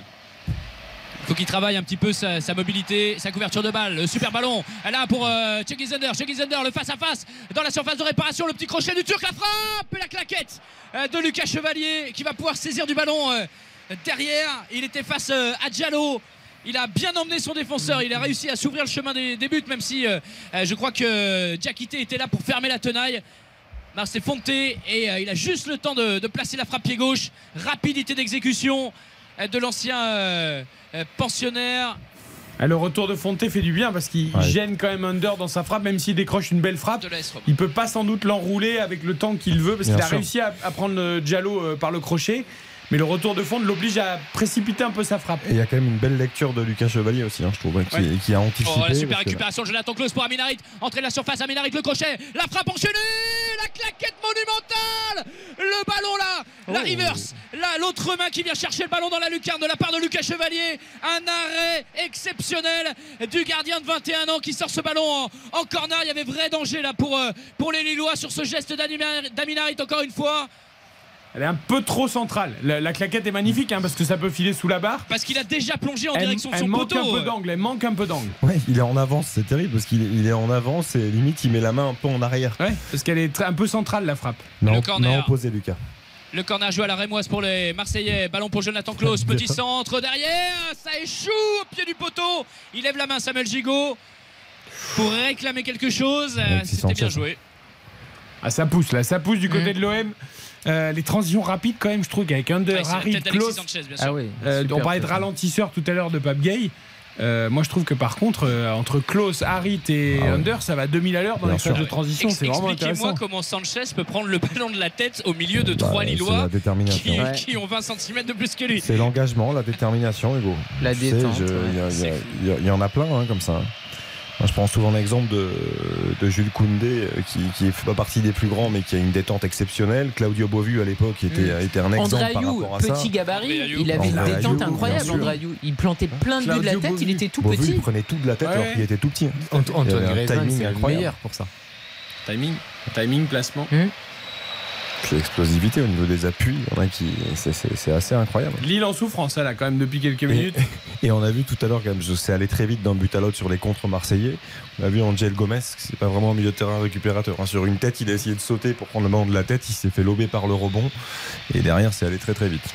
Ah, ils sont bien marqués à la culotte, les Marseillais. Ils ont vraiment du mal à, à s'en sortir. Le coup d'épaule euh, de Tavares, ça va être sifflé encore une fois. Et le volcan commence à se réveiller. Heureusement, Benoît Millot a de l'expérience. Ouais, mais Zedatka, il joue mal le coup. Il doit, il doit jouer sans contrôle ce ballon devant vers Jonathan David qui a fait l'appel. Ah ouais, c'est- c'est terrible. C'est ça, il sent pas le jeu parce que bon, il obtient la faute, d'accord. Mais Ah si s'il lance David en profondeur tout de suite sans contrôle, euh, Tavares n'a pas le temps de revenir. Incroyable. Ça donne un coup franc pour les Lillois au niveau euh, quasiment de la ligne médiane, hein, mais en 10 mètres devant, on est quand même dans le camp marseillais. C'est José Fonte qui s'en charge et qui va tenter de toucher Zedatka justement. Le renvoi de la tête euh, de Eric Bailly. Et derrière, c'est Diallo qui va renvoyer sur, euh, sur son gardien, se donner de l'air un petit peu. Petit point tactique aussi, on voit quelque chose qu'on avait vu euh, du côté de l'Olympique de Marseille il y a quelques journées. C'est-à-dire que Paul Lopez ne tire pas ses 6 mètres directement qu'il a un défenseur central à côté de lui, souvent Gigot, avec qui il va faire une petite passe et puis ensuite c'est le gardien qui va dégager ou le défenseur. Et on vient de voir Lucas Chevalier faire exactement la même chose avec José Fonte. Donc c'est vraiment dans ce dispositif de 3-4-3 que les deux équipes ont, ont- ont adopté ce soir. Eh ben, c'est une façon de faire monter un petit peu les, notamment les latéraux, les, euh, les deux pistons, euh, de les faire euh, les attirer un peu, euh, un peu vers soi et, et faire qu'ils ne soient pas si bas sur le terrain. Attention Gigot, le dégagement à l'emporte-pièce. Là, ça va finir en touche encore une fois. Ils étaient deux, ils se sont gênés avec Eric Bailly. On était à 20 mètres du côté marseillais. Un ballon absolument pas dangereux. Il est désormais dans les pieds d'Adam Ounas. Enfin, il avait le temps. Hein. Ah oui, justement, il n'y avait pas, de, Oui, pas de oui. danger. Ils sont quand même très loin, les deux qui se parlent, parce que bon, euh, Bailly, il est quand même euh, assez éloigné de Gigot. Il y a des défenseurs Ah comme ça qui préfèrent assurer, jouer, jouer simple. Après, je préfère ça vraiment plutôt qu'un défenseur qui essaye de contrôler, de faire un double passement de jambes mais qui marche sur le ballon. Donc, euh, Et puis là, on voit depuis le début du match, ils ne savent pas toujours s'il y a un joueur derrière eux. Quoi. Les Marseillais sont souvent surpris par des retours euh, pour la récupération, quoi, pour, euh, pour des joueurs qui vont leur, leur piquer le ballon dans les pieds. Le contact entre Jonathan Bamba et le capitaine d'un soir, Matteo Gendouzi, avec sa chevelure et ses chaussures orange. On voit que lui sur le terrain qui retrouve une position un peu plus habituelle hein, que celle de milieu offensif auquel il est, à laquelle il est abonné depuis le début de la saison. Là, il est euh, milieu récupérateur ce soir en l'absence de Jordan Verretou qui est toujours euh, en train de s'échauffer et de Valentin Rongier suspendu pour accumulation de carton jaune. Ouh, Jonathan Klaus encore une fois là, on a cru un choc tête contre tête mais euh, le Lançois est resté debout. Alexis Sanchez à 25 mètres. Alexis Sanchez qui va euh, décaler euh, pour Aminarit. Aminarit qui est face deux défenseurs. Le ballon à l'entrée de la surface de réparation. Le centre de l'extérieur du pied. Jonathan Klaus. C'était encore une fois pour la tête d'Alexis Sanchez qui reste au sol et qui se tient l'arrière du crâne. Le Chilien. C'est beaucoup mieux hein, de la part de l'OM euh, dans ce début de seconde période. Je pense que Igor Tudor devait vraiment pas être satisfait de la première mi-temps et qu'il a bien remonté les bretelles de ses joueurs. Et là, il y a un carton marseillais, je crois, pour un, ouais, il y a un Lillois qui partait en compte là sur la récupération de balles. Samuel Gigot. Et je pense que Gigot a tout joué sauf le ballon et l'a empêché de partir en fait. Il est appelé par l'arbitre. Et Samuel Gigot est effectivement averti. Deuxième carton jaune pour les Je Marseillais. pense qu'il a retenu son vis-à-vis Lillois qui essayait de partir dans une course pour demander le ballon en profondeur. On n'a pas bien vu euh, Stebamba apparemment. Il y a un but en, en Italie marqué par Olivier Giroud sur penalty, le français. Ça fait 2 buts 1 pour l'AC Milan face à la Sampdoria. Et toujours. euh, non, il y a 2 à 0 pour l'Atlético Madrid face au Celta Vigo en Espagne. Et on a revu le duel là, sur le, centre extérieur du pied de Jonathan Klaus là, qui expliquait effectivement pourquoi Alexis Sanchez était au sol. Il était au duel avec José Fonte et on a vu le coude de José Oui. Fonte effectivement partir sur le. le- Et le donc visage. ça, si on s'en tient aux consignes données par les arbitres cette année, Ah, si normalement on c'est s'en tient pénalty. à ces consignes-là, oui. Bon, après, c'est. Non mais un- moi je trouve que c'est bien de pas siffler penalty. sûr, parce que mais sauf qu'on nous dit depuis le début de l'année, s'il y a un coup de coude euh, dans un duel aérien ou qu'il y a le coude dans le visage, c'est Ah ben, on l'a vu. hein, on l'a- Donc là c'est penalty. On l'a vu à de nombreuses reprises depuis le début de Bah la oui. saison et mais là je mais on trouve quand même si ça s'arrête partout, c'est pas plus mal. Que Kolasinac, arbitré. l'auto-tamponneuse, qui vient de pousser son vis-à-vis pour récupérer le ballon, c'est pas sifflé. Ça ne se siffle pas en Angleterre. Et ce soir, c'est pas sifflé en Ligue 1 non plus. Tant mieux pour euh, l'ancien Gunners. Ballon de l'autre côté avec euh, Jonathan Klaus. Encore une fois, extrêmement remuant depuis le retour des vestiaires. Euh, Sanchez, touché sans contrôle, qui tente la passe vers l'avant. Récupération marseillaise, Aminarit, ah, il est bousculé dans la surface de réparation. On tente un geste compliqué, c'est pas sifflé. Le centre au cordeau et derrière Chevalier qui se couche bien. Mais attends, il y a encore une faute énorme d'André qui pousse avec une Après- main dans le dos. Après Benjamin André, il faut qu'il fasse vraiment attention Mais parce faut que qu'il arrête. parce qu'effectivement, c'est à l'entrée de la surface de réparation la petite poussette, mais elle est grossière. Bah oui. elle est grossière. Elle est sous les yeux de l'arbitre en plus. Enfin, tu peux pas ne pas la voir en fait. C'est pour ça que Under après vient percuter effectivement José Fonte, mais la, la poussette, elle Mais est oui, énorme. il y a Ouais, on, est en train de la, on est en train de la revoir à il a l'écran. ouais, c'est droite incroyable. comme ça. il Mais c'est la même que tout à l'heure. Hein. Ah, Ah, c'était pire, c'était avec les deux mains. Mais là, Elle me semble plus puissante celle-là. On voit vraiment le corps. euh, surtout, tu sens vraiment Mais le C'est geste. Mais oui, et l'arbitre il se dit pas tiens pourquoi il s'écroule? Non. Et le VAR, là, il fait quoi? Ah bah. pff. Parce que le VAR, l'image qu'on a vue là, qu'on a. Je- c'est quand même incroyable que Benjamin André fasse deux fautes aussi grossières dans le même match. C'est un joueur ultra expérimenté. Ça, c'est vraiment tu Ouais, vois, il la, la personne les relève, donc je Ouais, continue. non, bah quand même. Après, après, Logiquement, on, ça devrait être relevé là. On rappelle que le, le VAR intervient euh, dans ces cas-là que si il juge que c'est dans la surface de réparation en potentiel penalty, parce que sinon non. Donc Bah, moi, j'avais vraiment l'impression qu'il était à l'extérieur Ah. au début, mais là sur Ah, le il ralenti, effectivement, j'ai un ouais. petit doute. ouais. Bah, lui, il a peut-être les pieds dehors, mais avec Oui, le bras tendu et under, il est dans la surface. Quoi. Ouais, c'est quand même limite. Euh, Hugo, comment tu trouves Eric Bailly là? Parce que je viens de voir sa protection de balle avec euh, les petites fins de corps, les petits dribbles, le contrôle est parfait, la relance là sur le côté euh, extrêmement précise encore. Il y, a, il y a quand même des choses qui ne mentent pas. hein. Vraiment l'impression qu'il est au-dessus. quoi. Oui, on le voit, euh, on l'a vu cette semaine se débarrasser un peu facilement du ballon. Mais euh, c'est vrai qu'il y a une vraie expérience, il y a une vraie, une vraie qualité dans ce défenseur central. Autant on peut se poser des questions sur euh, le profil de Samuel Gigot, sur la jeunesse euh, bah oui. de Balerdi. Mbemba s'est imposé tout de suite, alors qu'on aurait pu aussi se dire qu'il serait. qu'il aurait du mal sur la vitesse notamment, Et c'est pas du tout son point faible finalement. Et Eric Bailly, vraiment, c'est une question physique parce que quand son corps le laisse tranquille, c'est un excellent défenseur central, défensivement et dans l'utilisation du ballon aussi. Euh, À Villarreal, avant qu'il avant qu'il signe à Manchester, à Villarreal, il avait fait des saisons exceptionnelles avec une grande constance. Donc c'est c'est vraiment purement physique à mon sens. On a à l'heure de jeu un partout entre Marseille et Lille et grosse faute d'Angel Gomez là. Euh, sur Aminarit, me semble-t-il, le vélodrome qui commence à gronder un peu. Monsieur Millot va-t-il sortir la petite carte jaune Non, j'ai pas l'impression. ouais. ouais. Pape Gay en tout cas est allé voir immédiatement Ah, l'arbitre pour lui demander fois, hein. explication entre Angel Gomez et euh, Benoît Millot. Pas de carton pour cette fois-ci, mais ça offre un, un très bon coup franc à l'Olympique de Marseille. C'est incroyable. Il fait faute par derrière. C'est jaune. Et c'est jaune, Bien évident. sûr, et t'as euh, Bertrand, Benoît, euh, Benoît Millot, non? Non, non, mais. Alors sachez que c'est bientôt l'heure de jeu aussi à Madrid entre Madrid et Vigo et que Antoine Griezmann va donc rentrer. Bien sûr. Check under pour le coup franc. C'est pas, ça devient prévisible de la part de Simeone pour les, Ah bah oui, pour les dit, de équipes adverses. Ils, voilà. sait- ils savent qu'à la 60e, il fait rentrer Antoine Griezmann. Check under, hein. le centre, euh, point de pénalty, la tête, le but Repris en deux temps, Samuel Gigot, Samuel Gigot, le local de l'étape, l'Avignonnais, le Vauclusien, qui vient marquer ici son premier but pour euh, l'Olympique de Marseille sous ses nouvelles couleurs. Il y a eu une tête au point de pénalty. Samuel Gigot en embuscade derrière qui a jeté un coup d'œil immédiatement à l'arbitre de touche pour voir s'il était euh, hors jeu.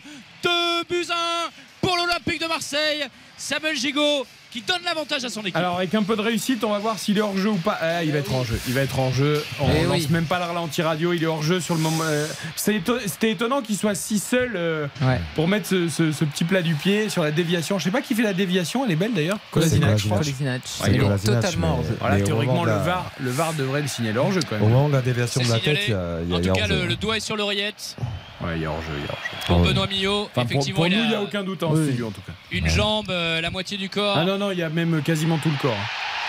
Ouais, ça C'est validé. Oh là là But là pour l'Olympique de Marseille. Mais c'est un festival ce Eh. soir. Attendez. Mais On- c'est une folie. On attend d'avoir l'image arrêtée parce que peut-être qu'on a raté un joueur dans l'alignement. Oh bah non, là on n'a rien raté. Mais hein. honnêtement, là, Non mais c'est un festival de décision. J'attends a- de voir quand même. Est-ce qu'il n'y a pas un, Il y a peut-être un joueur. un défenseur qui la touche qui veut intervenir et qui rate son intervention du coup et qui la dévie un peu et qui du coup remet euh, en jeu euh, Samuel Gigot. Alors ça fait 2-1 pour l'OM. Hein. Alors, Euh, ce qui est très drôle, but c'est que sur le, sur le banc de touche, là, enfin, au, ni- au niveau de l'emplacement des, des échauffements, on voit Verretou et Payet qui discutaient. Et je, je pense que Verretou a bien, a bien vu qu'il y avait hors-jeu et qu'il a, il l'a glissé à Payet. Bah, honnêtement, j'ai hâte de voir Hugo l'image arrêtée avec les lignes. Parce que à vitesse réelle, ça semblait tellement évident. Tu qu'on veux, dire, même- tu veux dire la photo euh, qui sera en, page, euh, en première page de la Voix du Nord demain matin? Bah, sans doute. Si le score en reste là, oui. Corner Non, à suivre pour l'Olympique de Marseille, mais c'est vrai fois, que c'est on a peut-être raté un joueur sur l'alignement, hein, mais. euh, Bah, on va Non, nous non, on n'a remontrer. pas raté de joueur. euh, Étonnant. Bah, euh, ça arrive, attends, on n'est pas. En tout cas, les décisions arbitrales sont bien ratées ce soir. Mais je suis Ouais. très bien là pour mon pari. hein. On Encore en a but. 3 buts Ah. encore. hein. Encore.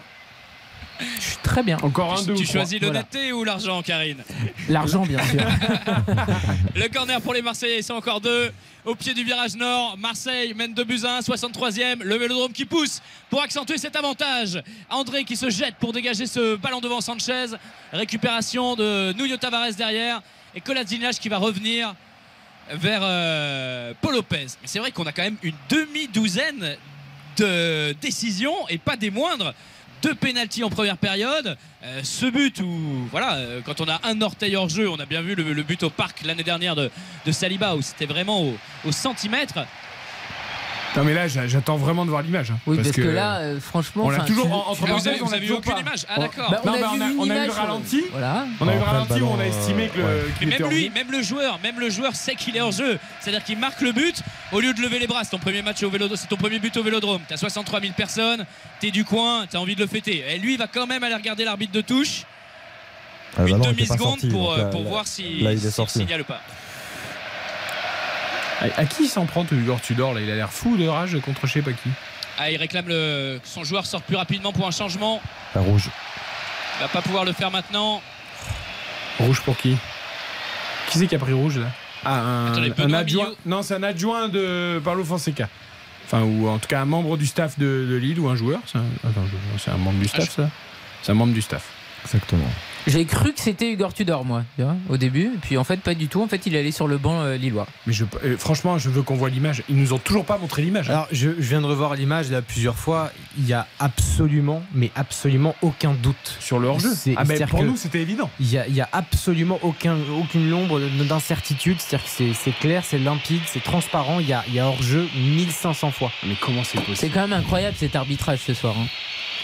Non, mais ça se voit même en direct en fait. Donc c'est très. attendez, enfin, peut-être je- que le VAR ne marche pas parce que c'est pas possible qu'il ait pas été appelé sur la poussette d'André, qu'il ait pas été appelé. Non, mais attends, alors, imaginons que l'arbitre, euh, que le, le VAR ne marche pas. De toute façon, il y a quand même un arbitre de touche qui est parfaitement bien placé pour euh, ce jeu. Bah ouais, non, mais. on- Ah bah alors non, vous voyez, Oui, on, on non, a. mais t'as vu l'image qui nous montre? Eh ben oui, mais on a une image qui, alors pour le coup, on vient de la voir, c'est le le coude, C'est le coude. de Gigot, de- le coude d'un joueur lillois qui couvre Gigot alors que les deux pieds de Gigot sont non, largement mais non, devant. Mais, mais- mais le coude ne compte pas.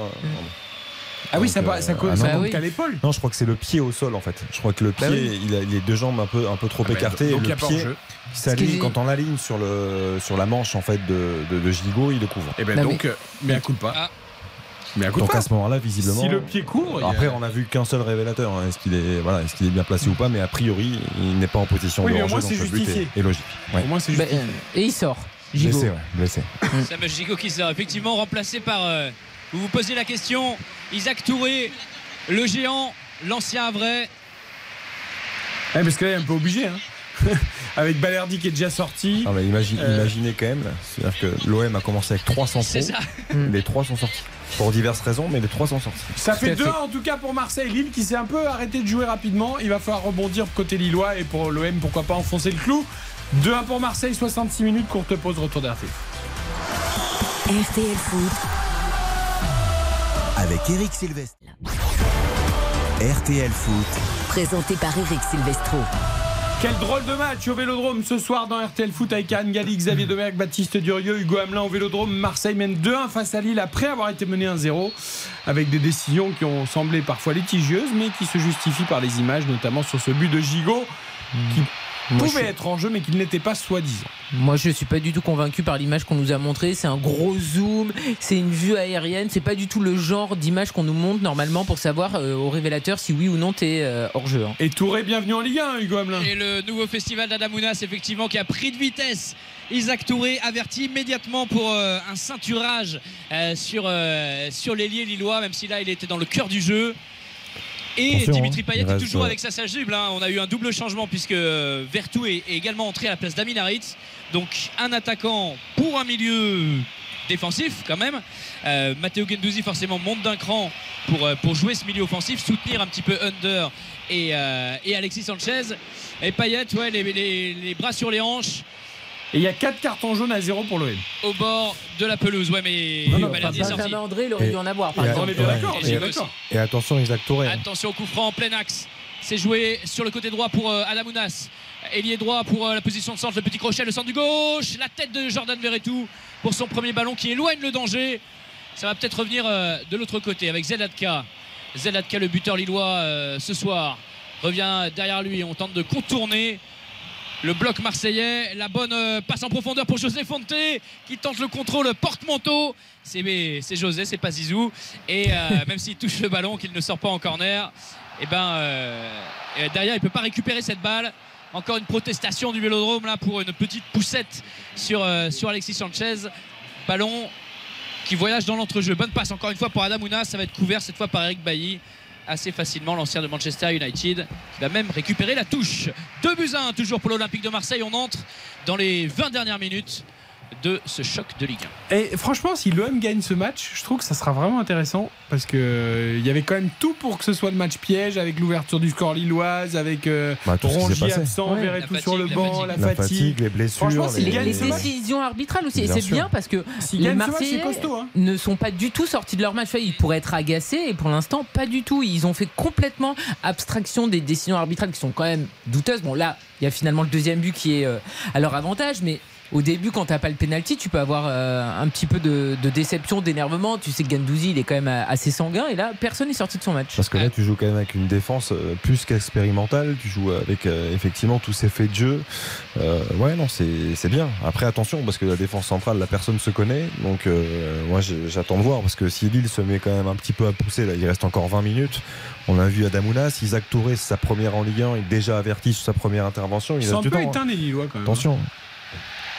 Et c'est vrai que par rapport à ce que disait Karine, l'année dernière, notamment sous les ordres de Sampaoli, et c'est peut-être la personnalité du coach qui, qui apporte ça, Marseille sortait euh, euh, souvent de son match avec des, des éléments contraires un petit peu. Ah, T'as un peu plus de calme là cette saison.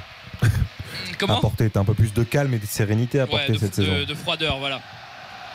Exactement. Le ballon, ouais, les Lillois qui, eux, par contre, sont en train de, de perdre le fil. Zelatka qui euh, rate sa passe, qui boitille et euh, qui va sortir ce ballon en touche. On est euh, au milieu de la moitié de terrain euh, lilloise. Nouvelle touche. Allez, C'était manqué par euh, Cengiz Under. Ballon qui va être rendu au joueur de Paulo Fonseca, le technicien portugais, ancien coach de Porto de l'AS Roma, né au Mozambique. Il est lâche pas, hein, Igor Tudor. hein. C'est l'attitude quand Oui, même sur le- Mais c'est génial, hein, l'attitude. Il, il les replace sans arrêt, il leur parle tout le temps. Il est. C'est un coach vraiment très actif. Et... Mais c'est vrai qu'il apporte du, du calme, je trouve, de la sérénité, de la tranquillité malgré tout. Ouais. Et il peut donner des consignes euh, à Alexis Sanchez sur le même ton qu'il va les donner à, à Pape. Donc euh, là, on le voit en match. Il, il parlait à Alexis Sanchez. Voilà, énorme. Le Chilien percuté qui tombe au sol, qui se relève dans le, le quart de seconde pour aller jouer ce ballon contre José Fonte. Absolument pas impressionné par le défi physique que lui offre le Portugais ce soir, même si là, il reste euh, un genou à terre. Ouais, carton, là aussi, Nouveau carton jaune.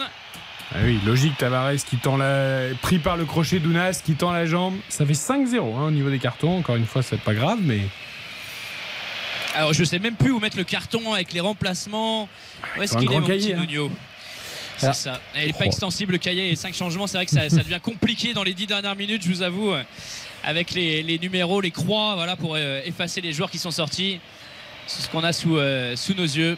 Ounas, dès qu'il accélère, il est quand même irrésistible. Parce Ouais, que le- là, sur les deux dernières accélérations, Touré prend jaune. Ouais, à chaque fois, il y a jaune c'est pour le. C'est les fautes provoquées, c'est quand même incroyable. Il fait des Allez, différences. bon ballon, il est pas un. jeu. Allez, ben voilà. Là, il venait de faire une bonne différence. Il s'est fait contrer. Mais Lille a récupéré derrière et il n'a pas regardé Adamounas. Bah, il s'est arrêté parce que ouais, Il avait l'espace devant lui et son défenseur a tenté de lui remettre. Il n'a pas poursuivi sa course. il s'est arrêté euh, Hugo parce qu'il pensait qu'on allait qu'il- qu'on allait lui rendre du coup le 1-2 en première intention et à l'arrivée le joueur a été contré mais il a pu le récupérer dans un second temps et il se pensait je pense en position de hors-jeu. Alors par rapport au hors-jeu, mais à culpa aussi de ma part, parce qu'en fait il y a deux images où c'est vraiment euh, très bizarre. C'est une image où c'est très clair que le hors-jeu est, est limpide et qu'il n'y a pas de débat, et une image où effectivement il n'y a pas de position de hors-jeu quoi. Donc et ces deux images-là, en fonction des perspectives, c'est toujours ça et c'est toujours le, le côté délicat dans, dans ce genre de situation. Mais effectivement, il n'y a pas Si hors-jeu tu parce que superposes les deux images. il est en jeu ou pas Ouais, si la perspective n'est pas la même, c'est compliqué. En tout cas, effectivement, il, il n'est pas hors jeu parce que voilà, c'est une histoire de pied, on en a parlé. Mais c'est vrai que sur les images qui circulent, c'est très compliqué en fait de, de se faire un avis. Puis on a vraiment plutôt tendance à dire qu'il est hors jeu parce que ça paraît très clair. Mais Ah. voilà. Alexis Sanchez qui bataille là au milieu de terrain, récupération d'André, c'est sifflé pour une fois. euh, sur, le, sur le Chilien qui a beaucoup subi de fautes depuis le début de cette rencontre, c'est dans le rond central donc ce ne sera pas vraiment dangereux euh, pour Lucas Chevalier. Mais ballon rendu au, au Marseillais alors qu'on va entrer dans le dernier quart d'heure de cette partie dans 1 minute 30 désormais et que l'Olympique de Marseille mène toujours Quelle euh, 2 buts à 1 qu'il euh, rejoindrait le PSG en, en tête de la Ligue 1 si euh, le score en restait là. Quelle attitude, Alexis Sanchez. C'est- un bonheur parce que des coups, il en prend depuis Ouais, le début. il dit peste jamais auprès de Il l'arbitre, il se replace, Super il se relève, il se bat sur tous les ballons. Et en plus, il a un peu pas disparu là depuis quelques. Mais bon, il- c'est plus mais- difficile pour lui, mais il continue à avoir une attitude exemplaire. C'est un bonheur. Allez, la percée marseillaise. Check Zunder, check Zunder. Est-ce qu'il va pouvoir rétablir? Sa, son centre Non, il était parti euh, trop vite, trop fort. Il a été bien suivi également. Mais tu vois, il est encore là en plus, Alexis Sanchez, à faire l'effort pour être une, Pour une être solution. disponible. Après, il faut peut-être quand même aussi penser à le reposer. Là, il y a, il y a la Ligue des Champions, c'est important. Marseille doit faire des points face à il a pas Francfort. joué lui contre Tottenham. Ouais, euh, mais bon, euh, il- tu vois, il, il est sur tous les ballons. Il va Il jouer contre Francfort. Ah oui, c'est évidemment qu'il va jouer contre. Là, juste la, la vitesse quand même de chez Gizunder, la, la conduite de balle, il a déposé Diallo, mais il quand a essayé, il- il a chose, essayé de centrer. hein. hein. Oui, bien sûr. Il a centré, il a été contré. Et ensuite, dans un second Et après, temps, il est a- retourné. Hein. Ouais, il a remis dans un second temps et Lucas Chevalier attentif au premier poteau. Qui fait un bon match d'ailleurs. hein. Très bon match. Premier match quand même. Chevalier? euh, en Ligue 1, Ouais, baptême du feu dans un, dire, il fait un bon match. dans un Under vélodrome. Ah oui, Chevalier, euh, Non mais à la hauteur de l'événement, il sort des belles Ah. parades, il, il s'impose en plus dans, sa cage avec buts, hein. ses défenseurs. Ah oui, il peut rien. à, à 20 ans, on peut, et ce serait normal d'ailleurs, on peut être un peu crispé par l'enjeu Ah, et, il fait son match. et un vélodrome plein à craquer quoi. Très bien. Il est valeureux.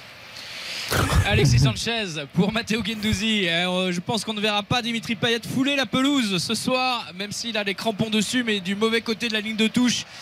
Un petit peu député, le numéro 10 marseillais, là, les bras ballants, euh, l'échauffement il est complètement arrêté. Et il regarde ses coéquipiers euh, s'amuser sur le terrain. On est, on est stupéfait par le travail d'Alexis Sanchez là, qui Il est- vient encore de s'arracher devant Tudor. Il est loin de son poste là, il est sur le côté gauche, euh, près, du rond- près de la ligne médiane.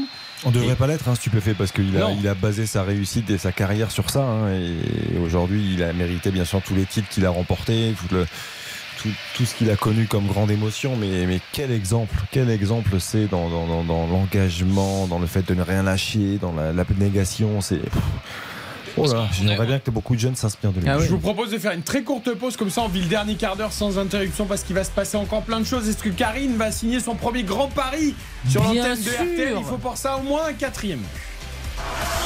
RTL Foot, Avec Eric, Sil- Eric Silvestro. RTL Foot. Avec Xavier Domer, Karine Galli, Baptiste Durieux, le dernier quart d'heure de Marseille-Lille avec Hugo Hamelin au Vélodrome pour l'instant avantage à l'OM 2. Exactement, lui qui pousse, mais euh, qui n'y parvient pas. Jonathan David traverse ce match comme une ombre. Jonathan Bamba a complètement disparu des radars. Il n'y a plus que Adam Ounas pour apporter un petit peu de danger, mais il ne peut pas faire tout seul, euh, tout tout seul. Plutôt l'international algérien. Carton. Vous entendez les acclamations. C'est un carton pour euh, Ouais, moi, je pense qu'il a raison. Qui est averti. C'est le Il- premier Lillois il, averti. il doit, il doit pas s'énerver comme ça, Thiago Diallo, mais je pense qu'il a raison. C'est c'est Under qui se jette comme s'il le poussait alors qu'il le touche quasiment pas et qui se couche sur le ballon derrière qui l'empêche de jouer. Donc euh, c'est. Ah, le retour de Bayo. Ouais, Jonathan David qui sort. Mohamed Bayo qui entre. Mais il a touché combien de ballons, Ouais, c'est euh, le Canadien là Parce qu'on se pose la question là. Je vais vous dire ça dans, dans un instant. Ce soir, il a effectivement, peut d'une discrétion. Ah, euh, transparent. Ah Ouais. c'est- J'attends vos, vos paris. Euh, Adam Ounas qui sort également remplacé par Virginius. combien de ballons du coup a touché Jonathan David selon vous Une vingtaine. Euh, je vais dire euh, 15. 18. 17. La réponse officielle euh, est de 25 ballons touchés. Ah bon, et dans la surface Et dans la surface de réparation, euh, je pense pas avoir ce chiffre-là. Je vais essayer de. Parce que Très peu en tout cas. Oui. Baptiste ne travaille pas chez Opta encore. hein, je Mais c'est tout, Baptiste? Je Non, sais, mais- mais... bon, quand même, les, les statistiques demandées par Karine sont très poussées. Non, parce que 25, si c'est au niveau du rond central, tu vois, ça ne sert à rien. Et franchement, dans la surface, je me souviens pas l'avoir vu prendre un ballon. Il y a 8 ballons dans la surface joués sur, euh, sur les 25 qu'il a touchés. Ils ont mal compté. Allez, 12 minutes à tenir pour l'OM, à essayer pour Lille de revenir au score. Une grosse faute là d'André Gomez sur. euh, Et à Marseille d'enfoncer le clou, coup franc pour Marseille. Jordan Verretou. Pour le tirer. Matteo Gendouzi qui va remonter, se mettre euh, aux avant-postes. Aucun joueur marseillais dans la surface de réparation. On va jouer euh, sur l'aile. Sur Alexis Sanchez au duel, mais qui s'en sort encore une fois, qui résiste à la charge. Attention, Isaac Touré la frappe. Oh, c'est bien capté. Il était euh, présent sur ses appuis, vigilant, le gardien. C'est Pape Gay qui a frappé, me signale-t-on, du côté des collègues, qui commandent pas en radio. Alors, ils, Ils sont à côté de vous, ils vous tiennent compagnie, ils vous font aux fiches. voilà, c'est ça, ils font pas me- mes fiches. Ils, ils critiquent quand je fais une erreur. Alors qu'ils seraient incapables d'occuper mon poste, mais c'est Des pas co- grave. des copains, quoi, des copains. Des jaloux. C'est ce qu'on des appelle des des jaloux, copains, des jaloux. Des jaloux. gris. Mais quand même, t'as vu ce qu'il fait encore avec Sanchez alors qu'il se fait gentiment ceinturer par Lillois, il arrive quand même à transmettre le ballon. Il tient bien sur les jambes, non? Parce Ouais. qu'il est en train de tomber.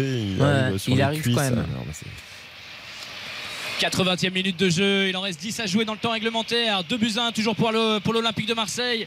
Et euh, Lille qui a bien du mal à réagir malgré les- le double changement offensif que vient de faire Paolo euh, Fonseca. C'est vrai que Jonathan David, on peut toujours dire qu'il a besoin que d'un ballon finalement pour, euh, pour marquer l'attaquant canadien. Ah, il marque le pas quand même depuis quelques temps. hein. Il avait super bien démarré la saison, euh, c'est un peu moins bien là quand même. Il a inscrit 4 buts quand même en, en 6 journées, en 7 journées maintenant. Et Under en position de latéral qui est, euh, est percuté. Ballon qui va être rendu au Marseillais. Une fin de match à- euh, très hachée. hein. Pas tarder à sortir Cengiz Under parce qu'il me semble qu'il a des crampes là ça fait longtemps qu'il n'a pas joué un Ouais, c'est match euh, quasiment dans son intégralité je, Mais je on voit qu'il va souffre, souffler hein.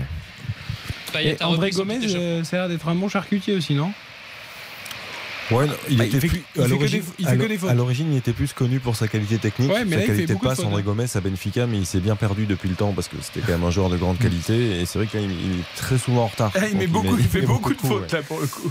Encore une tête incroyable d'Alexis Sanchez qui prend le meilleur sur son vis-à-vis sans faire l'ascenseur.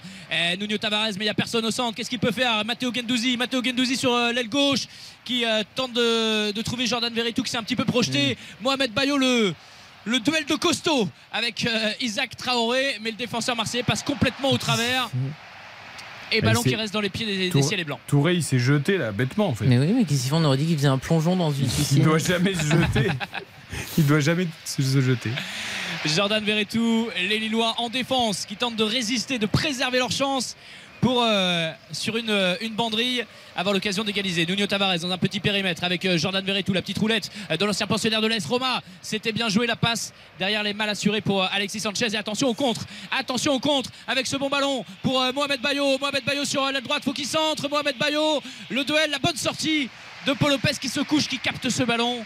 Ah, c'est quoi ce centre Oh là là là là. Tout topé, tout mollasson. Ah ouais, euh. pas appuyé du tout. Oh là là, complètement raté. Il a Oh là topé là là complètement. Alors qu'il a. bah, Virginius a, a essayé de trouver dans la surface de réparation, euh, qu'il est, qu'il est serré de Après, près. Virginius, il doit, euh, quoi qu'il arrive, il doit essayer de passer devant Oui. Colasina qui est pas resté derrière. Mais bon, avec un centre comme ça. C'est pas le bon appel. Bon, de toute façon, oui, c'était pareil. Tavares pour Under, côté gauche. Jordan Verretou mètre derrière. Tavares, encore une fois, on tente de le trouver. C'est bien couvert par Diallo qui va laisser le, le ballon filer en euh, sortie de but. La petite aussi euh, spécificité d'Igor Tudor, c'est que c'est l'éducation italienne. On voit que quand euh, l'OM mène au score, il, il a vraiment euh, cette volonté de, de conserver le score plutôt que de chercher à mettre un but de plus pour faire le break. Là, il a fait un double changement plutôt Ah, défensif en, en sortant un Minarit. Honnêtement, honnêtement, Hugo, ce soir, c'est. Je dis pas que c'est un petit miracle. Verretou Ça passe à quelques centimètres Ouais, la Oh. frappe de Verretou est tout seul. hein. Il a récupéré le ballon, il s'est projeté à 25 mètres. La frappe enroulée, il n'était pas attaqué. Et la frappe enroulée, euh, elle passe à côté. Ah, c'est un, petit miracle. Quel est, le- quel est le Non, petit miracle je- miracle, le mot est exagéré. Mais je comprends que ce soir, il cherche pas forcément à appuyer parce que je trouve déjà l'OM qui mène 2-1, vu le scénario du match, euh, c'est déjà plutôt pas mal. Non, il cherche pas à appuyer, mais c'est quand même plutôt plaisant, je trouve. Oui, pas- oui, mais je veux dire, tu vois, c'est pas le côté euh, ils Oui, ont mené. euh, euh, L'OM mérite, l'OM mérite clairement sur l'ensemble de la rencontre, mais c'est vrai, que le- vrai que le but est entaché d'une euh, d'une suspicion de hors-jeu. Oui, et puis ils ont quand même été menés au score. Ils ont été en première mi-temps pas mal bousculés par Lille. Alors beaucoup moins en seconde, c'est vrai, ils maîtrisent beaucoup mieux la seconde période. Mais de là à appuyer, alors qu'il y a eu un match de Ligue des Champions, qu'il y en a un autre à Bien venir, sûr. euh, c'est un peu normal qu'ils soient dans la gestion. Oui, mais, ça, ça a été le cas aussi sur, euh, sur d'autres rencontres. quoi. C'est vraiment Oui. une, Ouais. une constante. Quoi. Après, ils ont quand même eu beaucoup de vents contraires ce soir. hein. On va pas tous les rappeler, mais. À l'arrivée, ils vont peut-être euh, gagner quand même. Oui, Les- ça serait 6 victoires en 7 matchs, c'est exceptionnel. Bah oui. Des choix assumés, euh, notamment de sortir Balerdi, mais pas que. Il y a eu des blessures, il y a eu. Enfin bon, c'est quand même pas. Moi, je trouve qu'il gère plutôt bien, hein, franchement. Ah ouais. Tout euh, le trident défensif entièrement changé en cours de match. Chancel Mbemba euh, qui est sorti à la, à la mi-temps.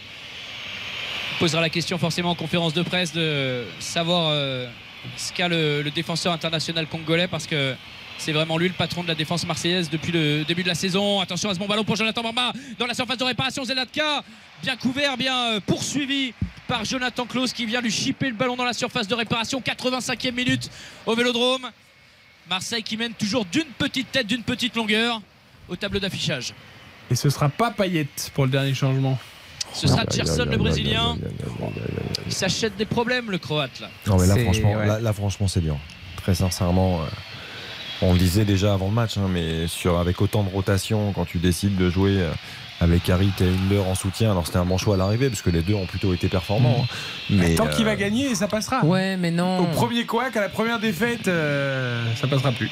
Ouais, mais là, euh, Enfin là, t'es vraiment en train de te couper C'est d'un une drôle joueur. de gestion. C'est une Bah drôle de oui, gestion. c'est- Gerson qui attend sur le bord de la touche pendant que Lille fait le forcing. Tous les Lillois dans les 30 derniers mètres euh, marseillais ont fait tourner le ballon. On fait le tour de cette euh, défense pour le moment hermétique avec encore le bon contact. Là, ouais, la récupération derrière de Cengiz Under, un petit peu poussé, c'est sifflé. Récupération et euh, probablement le Turc qui va sortir, être remplacé par euh, le Brésilien Gerson. Je suis très étonné par le fait que Lille est complètement plongé, je trouve. Ils ont fait un début de match intéressant et depuis, Bah, je trouve que c'est Dès le- euh, l'entame de la seconde période où Marseille a vraiment poussé avec plusieurs occasions et Chevalier qui s'est illustré, mais ils ont été euh, très décevants après. Mais honnêtement, tu, tu peux pas justifier. Et pourtant, je suis pas une grande fan de Payet parce que moi, l'irrégularité et, et des choses qui se sont passées avec Marseille me gênent. Mais tu peux pas le traiter comme Sanchez, ça. c'est Sanchez qui sort, écoutez l'ovation. Le vélodrome qui applaudit, Hugo. Alexis sûr. Sanchez. Bien sûr, Alexis Sanchez, voilà, qui va euh, se mettre au chaud, se mettre au froid plutôt, et garder du peps pour euh, la Ligue des Champions. Gerson qui entre, et donc ça va être vraiment Cengiz Under, euh, Gerson, euh, deux milieux de Et terrain on, finalement. on voit qu'il faisait 28 degrés quand même aujourd'hui à Marseille. On voit qu'il a beaucoup donné. Il a bien donné. hein, euh, Alexis, son t-shirt, il n'y a plus de t-shirt. Il sort de la laver. Quoi. Alors, C'est Gudmundsson qui entre à la place de. ZZK également. Il y, a- il y en a un côté lillois aussi qui euh, est pas dans les petits papiers de Paulo Fonseca, c'est Jonas Martin. Que, Ah oui, mon Dieu, on l'avait je- quasiment oublié. non, mais je, je pense qu'il a, il a son duo euh, Angel Gomez, Benjamin André Mm. dans la défense, mais, mais Jonas Martin, il, il Terrible, on l'avait quasiment pas. Tu te rends compte que Payet, jusqu'à la 84e minute, s'était chauffé Ouais, pour finalement qu'il y ait 5 changements et qu'on lui Coco retourne sur le banc. c'est horrible. Non, mais c'est dur. Non, et puis surtout là, je veux dire, euh, Lille peut encore égaliser, tu vois. Oui, bah, bien sûr, mais bon. je, veux dire, après- euh, je veux dire, Dimitri Payet, par rapport à l'effectif que tu as, par rapport au talent que tu as, il n'y en a pas 10 000 dans ton équipe. Donc c'est quand même un petit peu poussé à l'extrême de vouloir euh, le faire marronner comme ça. Enfin, je- c'est trop. Ou alors, il Est-ce qu'il veut, en faire un marathonien euh, à l'entraînement Non, Je sais moi, pas. je pense qu'il estime qu'il faut. mais Il doit pas savoir euh, que Payet peut jouer avec euh, 3-4 kilos de trop, et je pense qu'il veut le forcer vraiment à, à perdre ces 3 kilos qu'il a peut-être encore en trop, pour lui dire Moi, je te fais jouer quand tu seras prêt physiquement. Et ben dans ce cas-là, tu le mets pas sur la feuille de match. Ah, on est d'accord. Ah, Bah oui, mais en même temps, si tu. Le- Ouais. Ah bah attends, il part du principe qu'il peut pas jouer. Donc si En tu même ne il pas jouer, tu n'es que pas si sur la chaud, il fait de l'effort physique, Ah donc oui. il, il perd un peu de Est-ce qu'il y, a- calories. est-ce qu'il y a une balance dans le vestiaire que marseillais si à la tu le mets pas sur la feuille Ouais. de match, il regarde le match avec des chips à la maison. Quand tu vois les. Là, au moins, il court. C'est la au seule justification. Parce que les échauffements en bord de pelouse et en plus de paillettes sont pas très toniques. Donc Ouais, voilà. mais par Non, contre, mais le ça. canapé chips, ça, c'est terrible. Au moins il surveille. Non, mais Rogaille la, saucisse pour le réunionnais. la- la vérité, Ouais, c'est que avec c'est- un peu de rosé c'est du quand coin, même- quand même. C'est quand même le capitaine de l'Olympique de Marseille. Je trouve que c'est d'un irrespect, d'une indignité de faire ça. Et sous prétexte qu'on est un entraîneur dogmatique, je pense que c'est se tromper. Ne pas trouver de système ou d'animation pour Dimitri Payet quand on a un joueur comme ça. C'est-à-dire que ce que peut Sur faire aucun match, sur que- ni la Ligue des Champions, ni Bien la sûr. Ligue 1 contre un faible un adversaire. Non, ce que, ce que peut faire Dimitri Payet, aucun joueur Regarde. dans cet effectif et, et- et quasiment aucun en Ligue 1 rapport au PSG est capable de le faire. par exemple, avec Ronaldo, Ah ouais. pour l'instant, il le met remplaçant. Ouais. Hmm. C'est un peu. Mais il le fait jouer une demi-heure. Hmm. Il l'a fait jouer. en euh, Ligue le- Europa, il était titulaire. Il a fait jouer en Ligue Europa, voilà, exactement. Alors qu'il il lui a bien fait comprendre qu'il n'était pas prioritaire.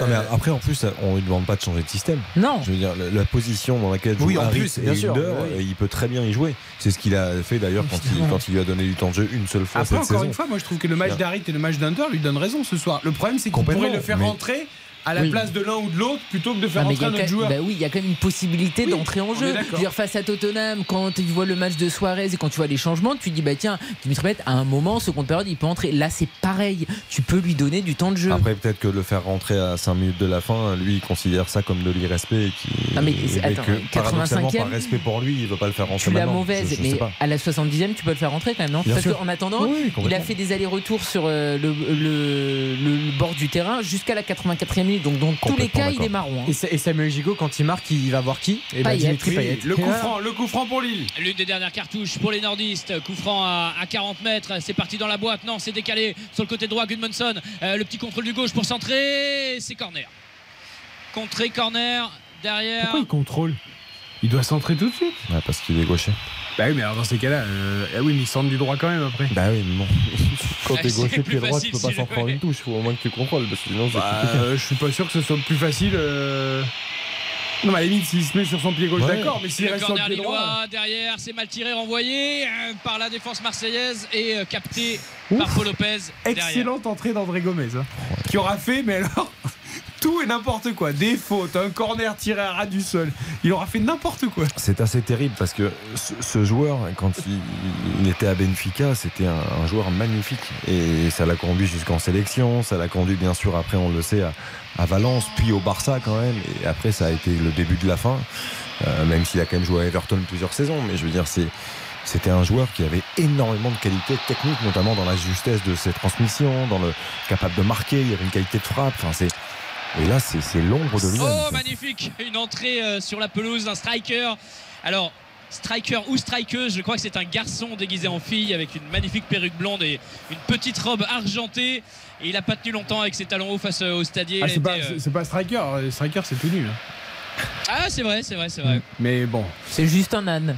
Ah, voilà. Oui, Voilà. tout à fait. Juste quelqu'un qui fêtait son enterrement de vie de garçon à Marseille, qui a envie de passer une soirée inoubliable, ça va se Ah, terminer. je, note que Au vous fêtez commissariat. votre, je note que vous fêtez votre entraînement de vie de garçon déguisé en fille en talon. c'est un- c'est un. Ah, il faut savoir que Marseille est une destination privilégiée pour les enterrements de vie de jeune fille et de vie de garçon. On en croise euh, Ah, pas mal C'est une ville. spécialité locale, ok. Exactement, c'est devenu là ces, ces- ces dernières années, ça s'échauffe sur le terrain.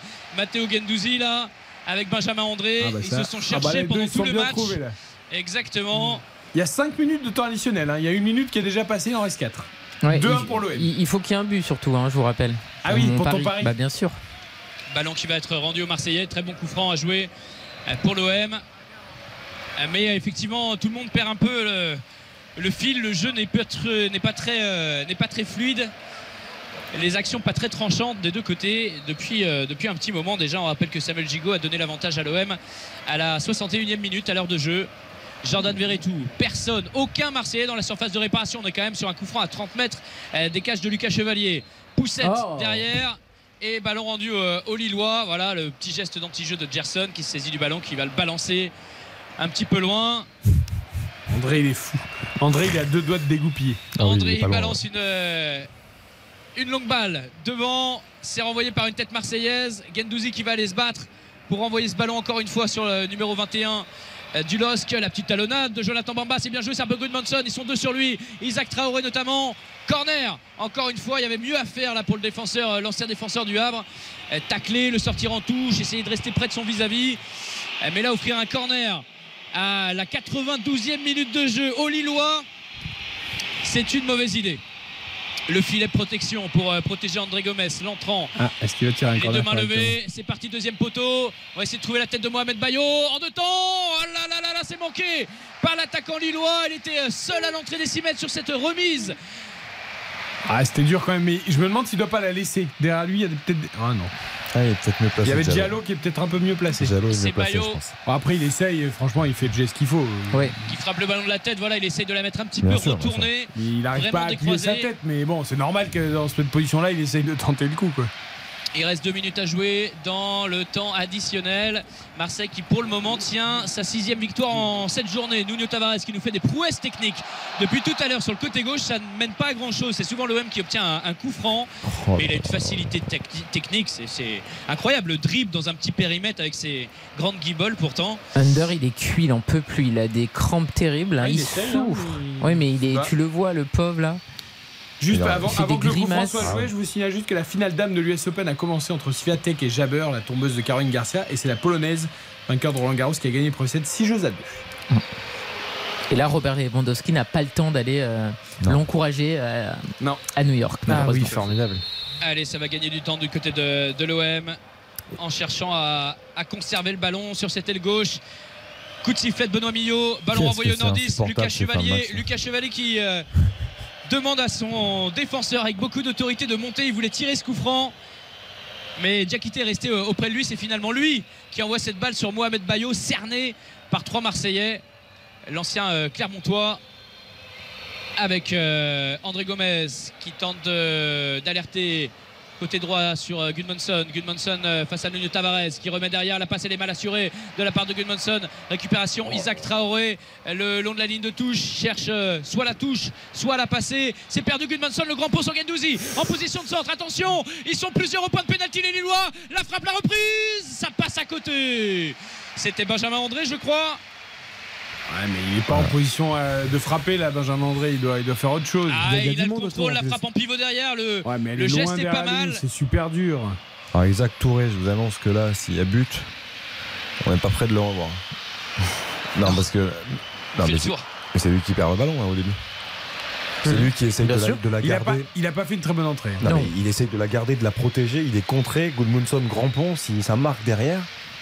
Oui, c'est une erreur. C'est une erreur. Ah, il n'y a pas eu que hein, ça- ça, va siffler, ça va siffler, ça va être une nouvelle victoire pour l'OM. C'est terminé. Victoire de Buzyn. Pour l'Olympique de Marseille, Marseille mené pour la première fois de la saison au score après une ouverture euh, précoce euh, de, de Ismaili euh, sur de, Ouais, de Ismaili, tout à fait, euh, le, piston gauche. Après un numéro exceptionnel d'Adamounas dans la surface de réparation, c'était la 12e minute, égalisation. Alexis Sanchez à la 26e sur un, centre euh, sans contrôle de Cheggy. L'avantage définitif, l'avantage décisif a été offert par Samuel Gigot, le défenseur central qui n'a pas tout fait bien dans ce match ni depuis le début de la saison, mais qui ce soir gagne des points puisqu'il offre la victoire à, à l'Olympique de Marseille. Match entaché, c'est vrai sur le but de Samuel Gigot, mais également euh, sur d'autres situations par euh, des décisions arbitrales qui sont euh, des décisions arbitrales qui sont absolument discutables. Et Dimitri Payet qui vient voir tous ses coéquipiers pour les féliciter. Un, à un, voilà, dans l'esprit, en tout cas, il n'est pas rentré au, il est pas rentré au vestiaire euh, en disant encore une sale soirée pour moi. Il faut, il faut le souligner parce que on s'en prend souvent aux joueurs qui ont un mauvais comportement. Euh, c'est bien ce que fait Payet là. pour Bien sûr, il faut le souligner parce que c'est quand même très dur pour lui. Forcément, il doit avoir une rage terrible. Et pour l'instant, on peut rien lui reprocher Il est parce que très reprochable. quand il a eu du temps de jeu, il a été bon. En conférence de presse, il euh, donne le change, donc euh, on peut rien lui reprocher. Alors, exceptionnellement, nous ne ferons pas les notations parce qu'il nous reste que trois petites minutes. Je voudrais plutôt qu'on tire les enseignements de, de ce match et qu'on écoute aussi le vélodrome. Hugo, quel bonheur. C'est le premier aux armes du match, je crois. Ouais, c'est vrai. ça fait toujours du bien. Cette semaine, en te- en t'écoutant, Xavier, en le match de Nantes contre l'Olympiakos sur W9, j'ai trouvé ça fantastique, l'ambiance à la Beaujoire. Ah oui, bah, Voilà. Xavier s'en souvient de l'ambiance d'ailleurs. Enfin, Non, ses cordes vocales s'en souviennent. Non, mais on a aussi parlé évidemment des incidents à Nice face à Cologne. Voilà, quand on a des stades comme ça où tout se passe bien, où on a des supporters qui font du bruit, où ça chante, où ça encourage, il faut aussi le dire. Quoi. C'est, Ah, c'est ça fait merveilleux. bien. Quel, quel bonheur, effectivement. On a eu Bollard hier. Ben oui, pour que ça dure, bien sûr, Hugo. Et on préfère avoir ces images-là que les, les tristes images qu'on a vécues la saison dernière, qu'on a vécues effectivement la semaine dernière aussi à, à Nice. Donc euh, il faut, il faut qu'on loue la qualité de nos supporters parce qu'on a encore des, des supporters de qualité là, et des, de belles ambiances dans notre pays. Donc euh, heureusement et merci à eux. Et Dimitri Payet qui est le, le guide, le, le premier des Marseillais à aller rejoindre euh, le virage nord qui nous fait une holla. Ça aussi, c'est pas dans les habitudes des, des Marseillais. Ouais, parce qu'ils sentent que ce soir, quand même, cette victoire, elle, elle est un peu différente, elle est moins impressionnante dans la qualité de jeu, mais elle va compter tout autant au classement et, et au nombre de points. Parce que moi, j'ai envie de vous dire, après ce match, j'en sais toujours pas plus sur l'Olympique de Marseille. Je ne sais pas jusqu'où peut tenir cet Olympique de Marseille. Oui, je suis toujours- très circonspect en fait. On voit toujours les mêmes forces et les mêmes euh, faiblesses. Défensivement, c'est vrai qu'il y a euh, des faiblesses, mais c'est une équipe qui a quand même une capacité à réagir qui ne l'a jamais. Tous les joueurs sont taqués du début jusqu'à la fin. Et euh, Tudor leur transmet euh, aussi ça. C'est pas flamboyant, c'est pas exceptionnel, mais ce soir, ils arrivent euh, fonctionnel. à gagner. Juste un mot sur Tudor, c'est le premier entraîneur de l'histoire de, de Marseille qui compte 19 points après euh, ses 7 premiers matchs sur le banc de, de, de l'OM. Donc c'est l'entraîneur qui a eu le meilleur départ dans, dans l'histoire euh, de, de l'Olympique de, de Marseille. Ah oui, parce qu'il y avait eu les 6 victoires d'Elibo. Mais il avait perdu derrière, ça la faisait 7 18. était une défaite. Et là, en effet, lui, c'est un match nul à Exactement, Brest. Donc euh, il fait mieux que qu'Elibo. Non, mais c'est vrai que tout semble sourire aux Marseillais, même quand c'est d'un soir plus difficile, Xavier. Est-ce que ça peut durer? Est-ce que ça peut s'enclencher? Est-ce que ça peut être encore mieux? On a envie d'y croire pour l'OM. Je garde encore un tout petit peu de réserve. On a envie d'y croire parce qu'ils tiennent le rythme du Paris Saint-Germain pour l'instant. Ils reviennent Ce à, pareil, à hein. hauteur du club de la capitale, ce qui n'est pas anecdotique, loin de là. Après, défensivement, il y a, il y a pas mal de, de pertes ce soir. J'attends de voir la blessure de Gigot, celle de Mbemba. Il y a quand même de, euh, quelques incertitudes de ce côté-là. Après, moi, je trouve qu'il y a un joueur et euh, qui change considérablement les choses. Et évidemment, c'est Alexis Sanchez. Euh, Quand on a Alexis Sanchez par rapport à tout ce qu'a dit Hugo tout à l'heure, euh, effectivement, il amène tout le monde avec lui. Euh, il transpire la générosité, l'envie, le, le dépassement de soi. Et, et ça, il est en train de le donner à tout le monde. Et Igor Tudor le donne à tout le monde aussi au quotidien lors des séances. Donc, euh, donc voilà, je, je pense que ce Marseille-là est capable de faire de grandes choses cette saison. Et il y aura un prochain test hein, à domicile encore au Vélodrome la semaine prochaine. La réception de Rennes, si mes calculs sont bons, euh, pour l'Olympique de Marseille. Ce sera dimanche. Et c'est à 15h d'ailleurs ce match? 15 heures, oui. Après, tu es obligé quand même de mettre les Marseillais favoris. Marseille-Rennes. Marseille sera forcément favori par rapport au début de saison rennais. Et par rapport au classement, évidemment. Oui.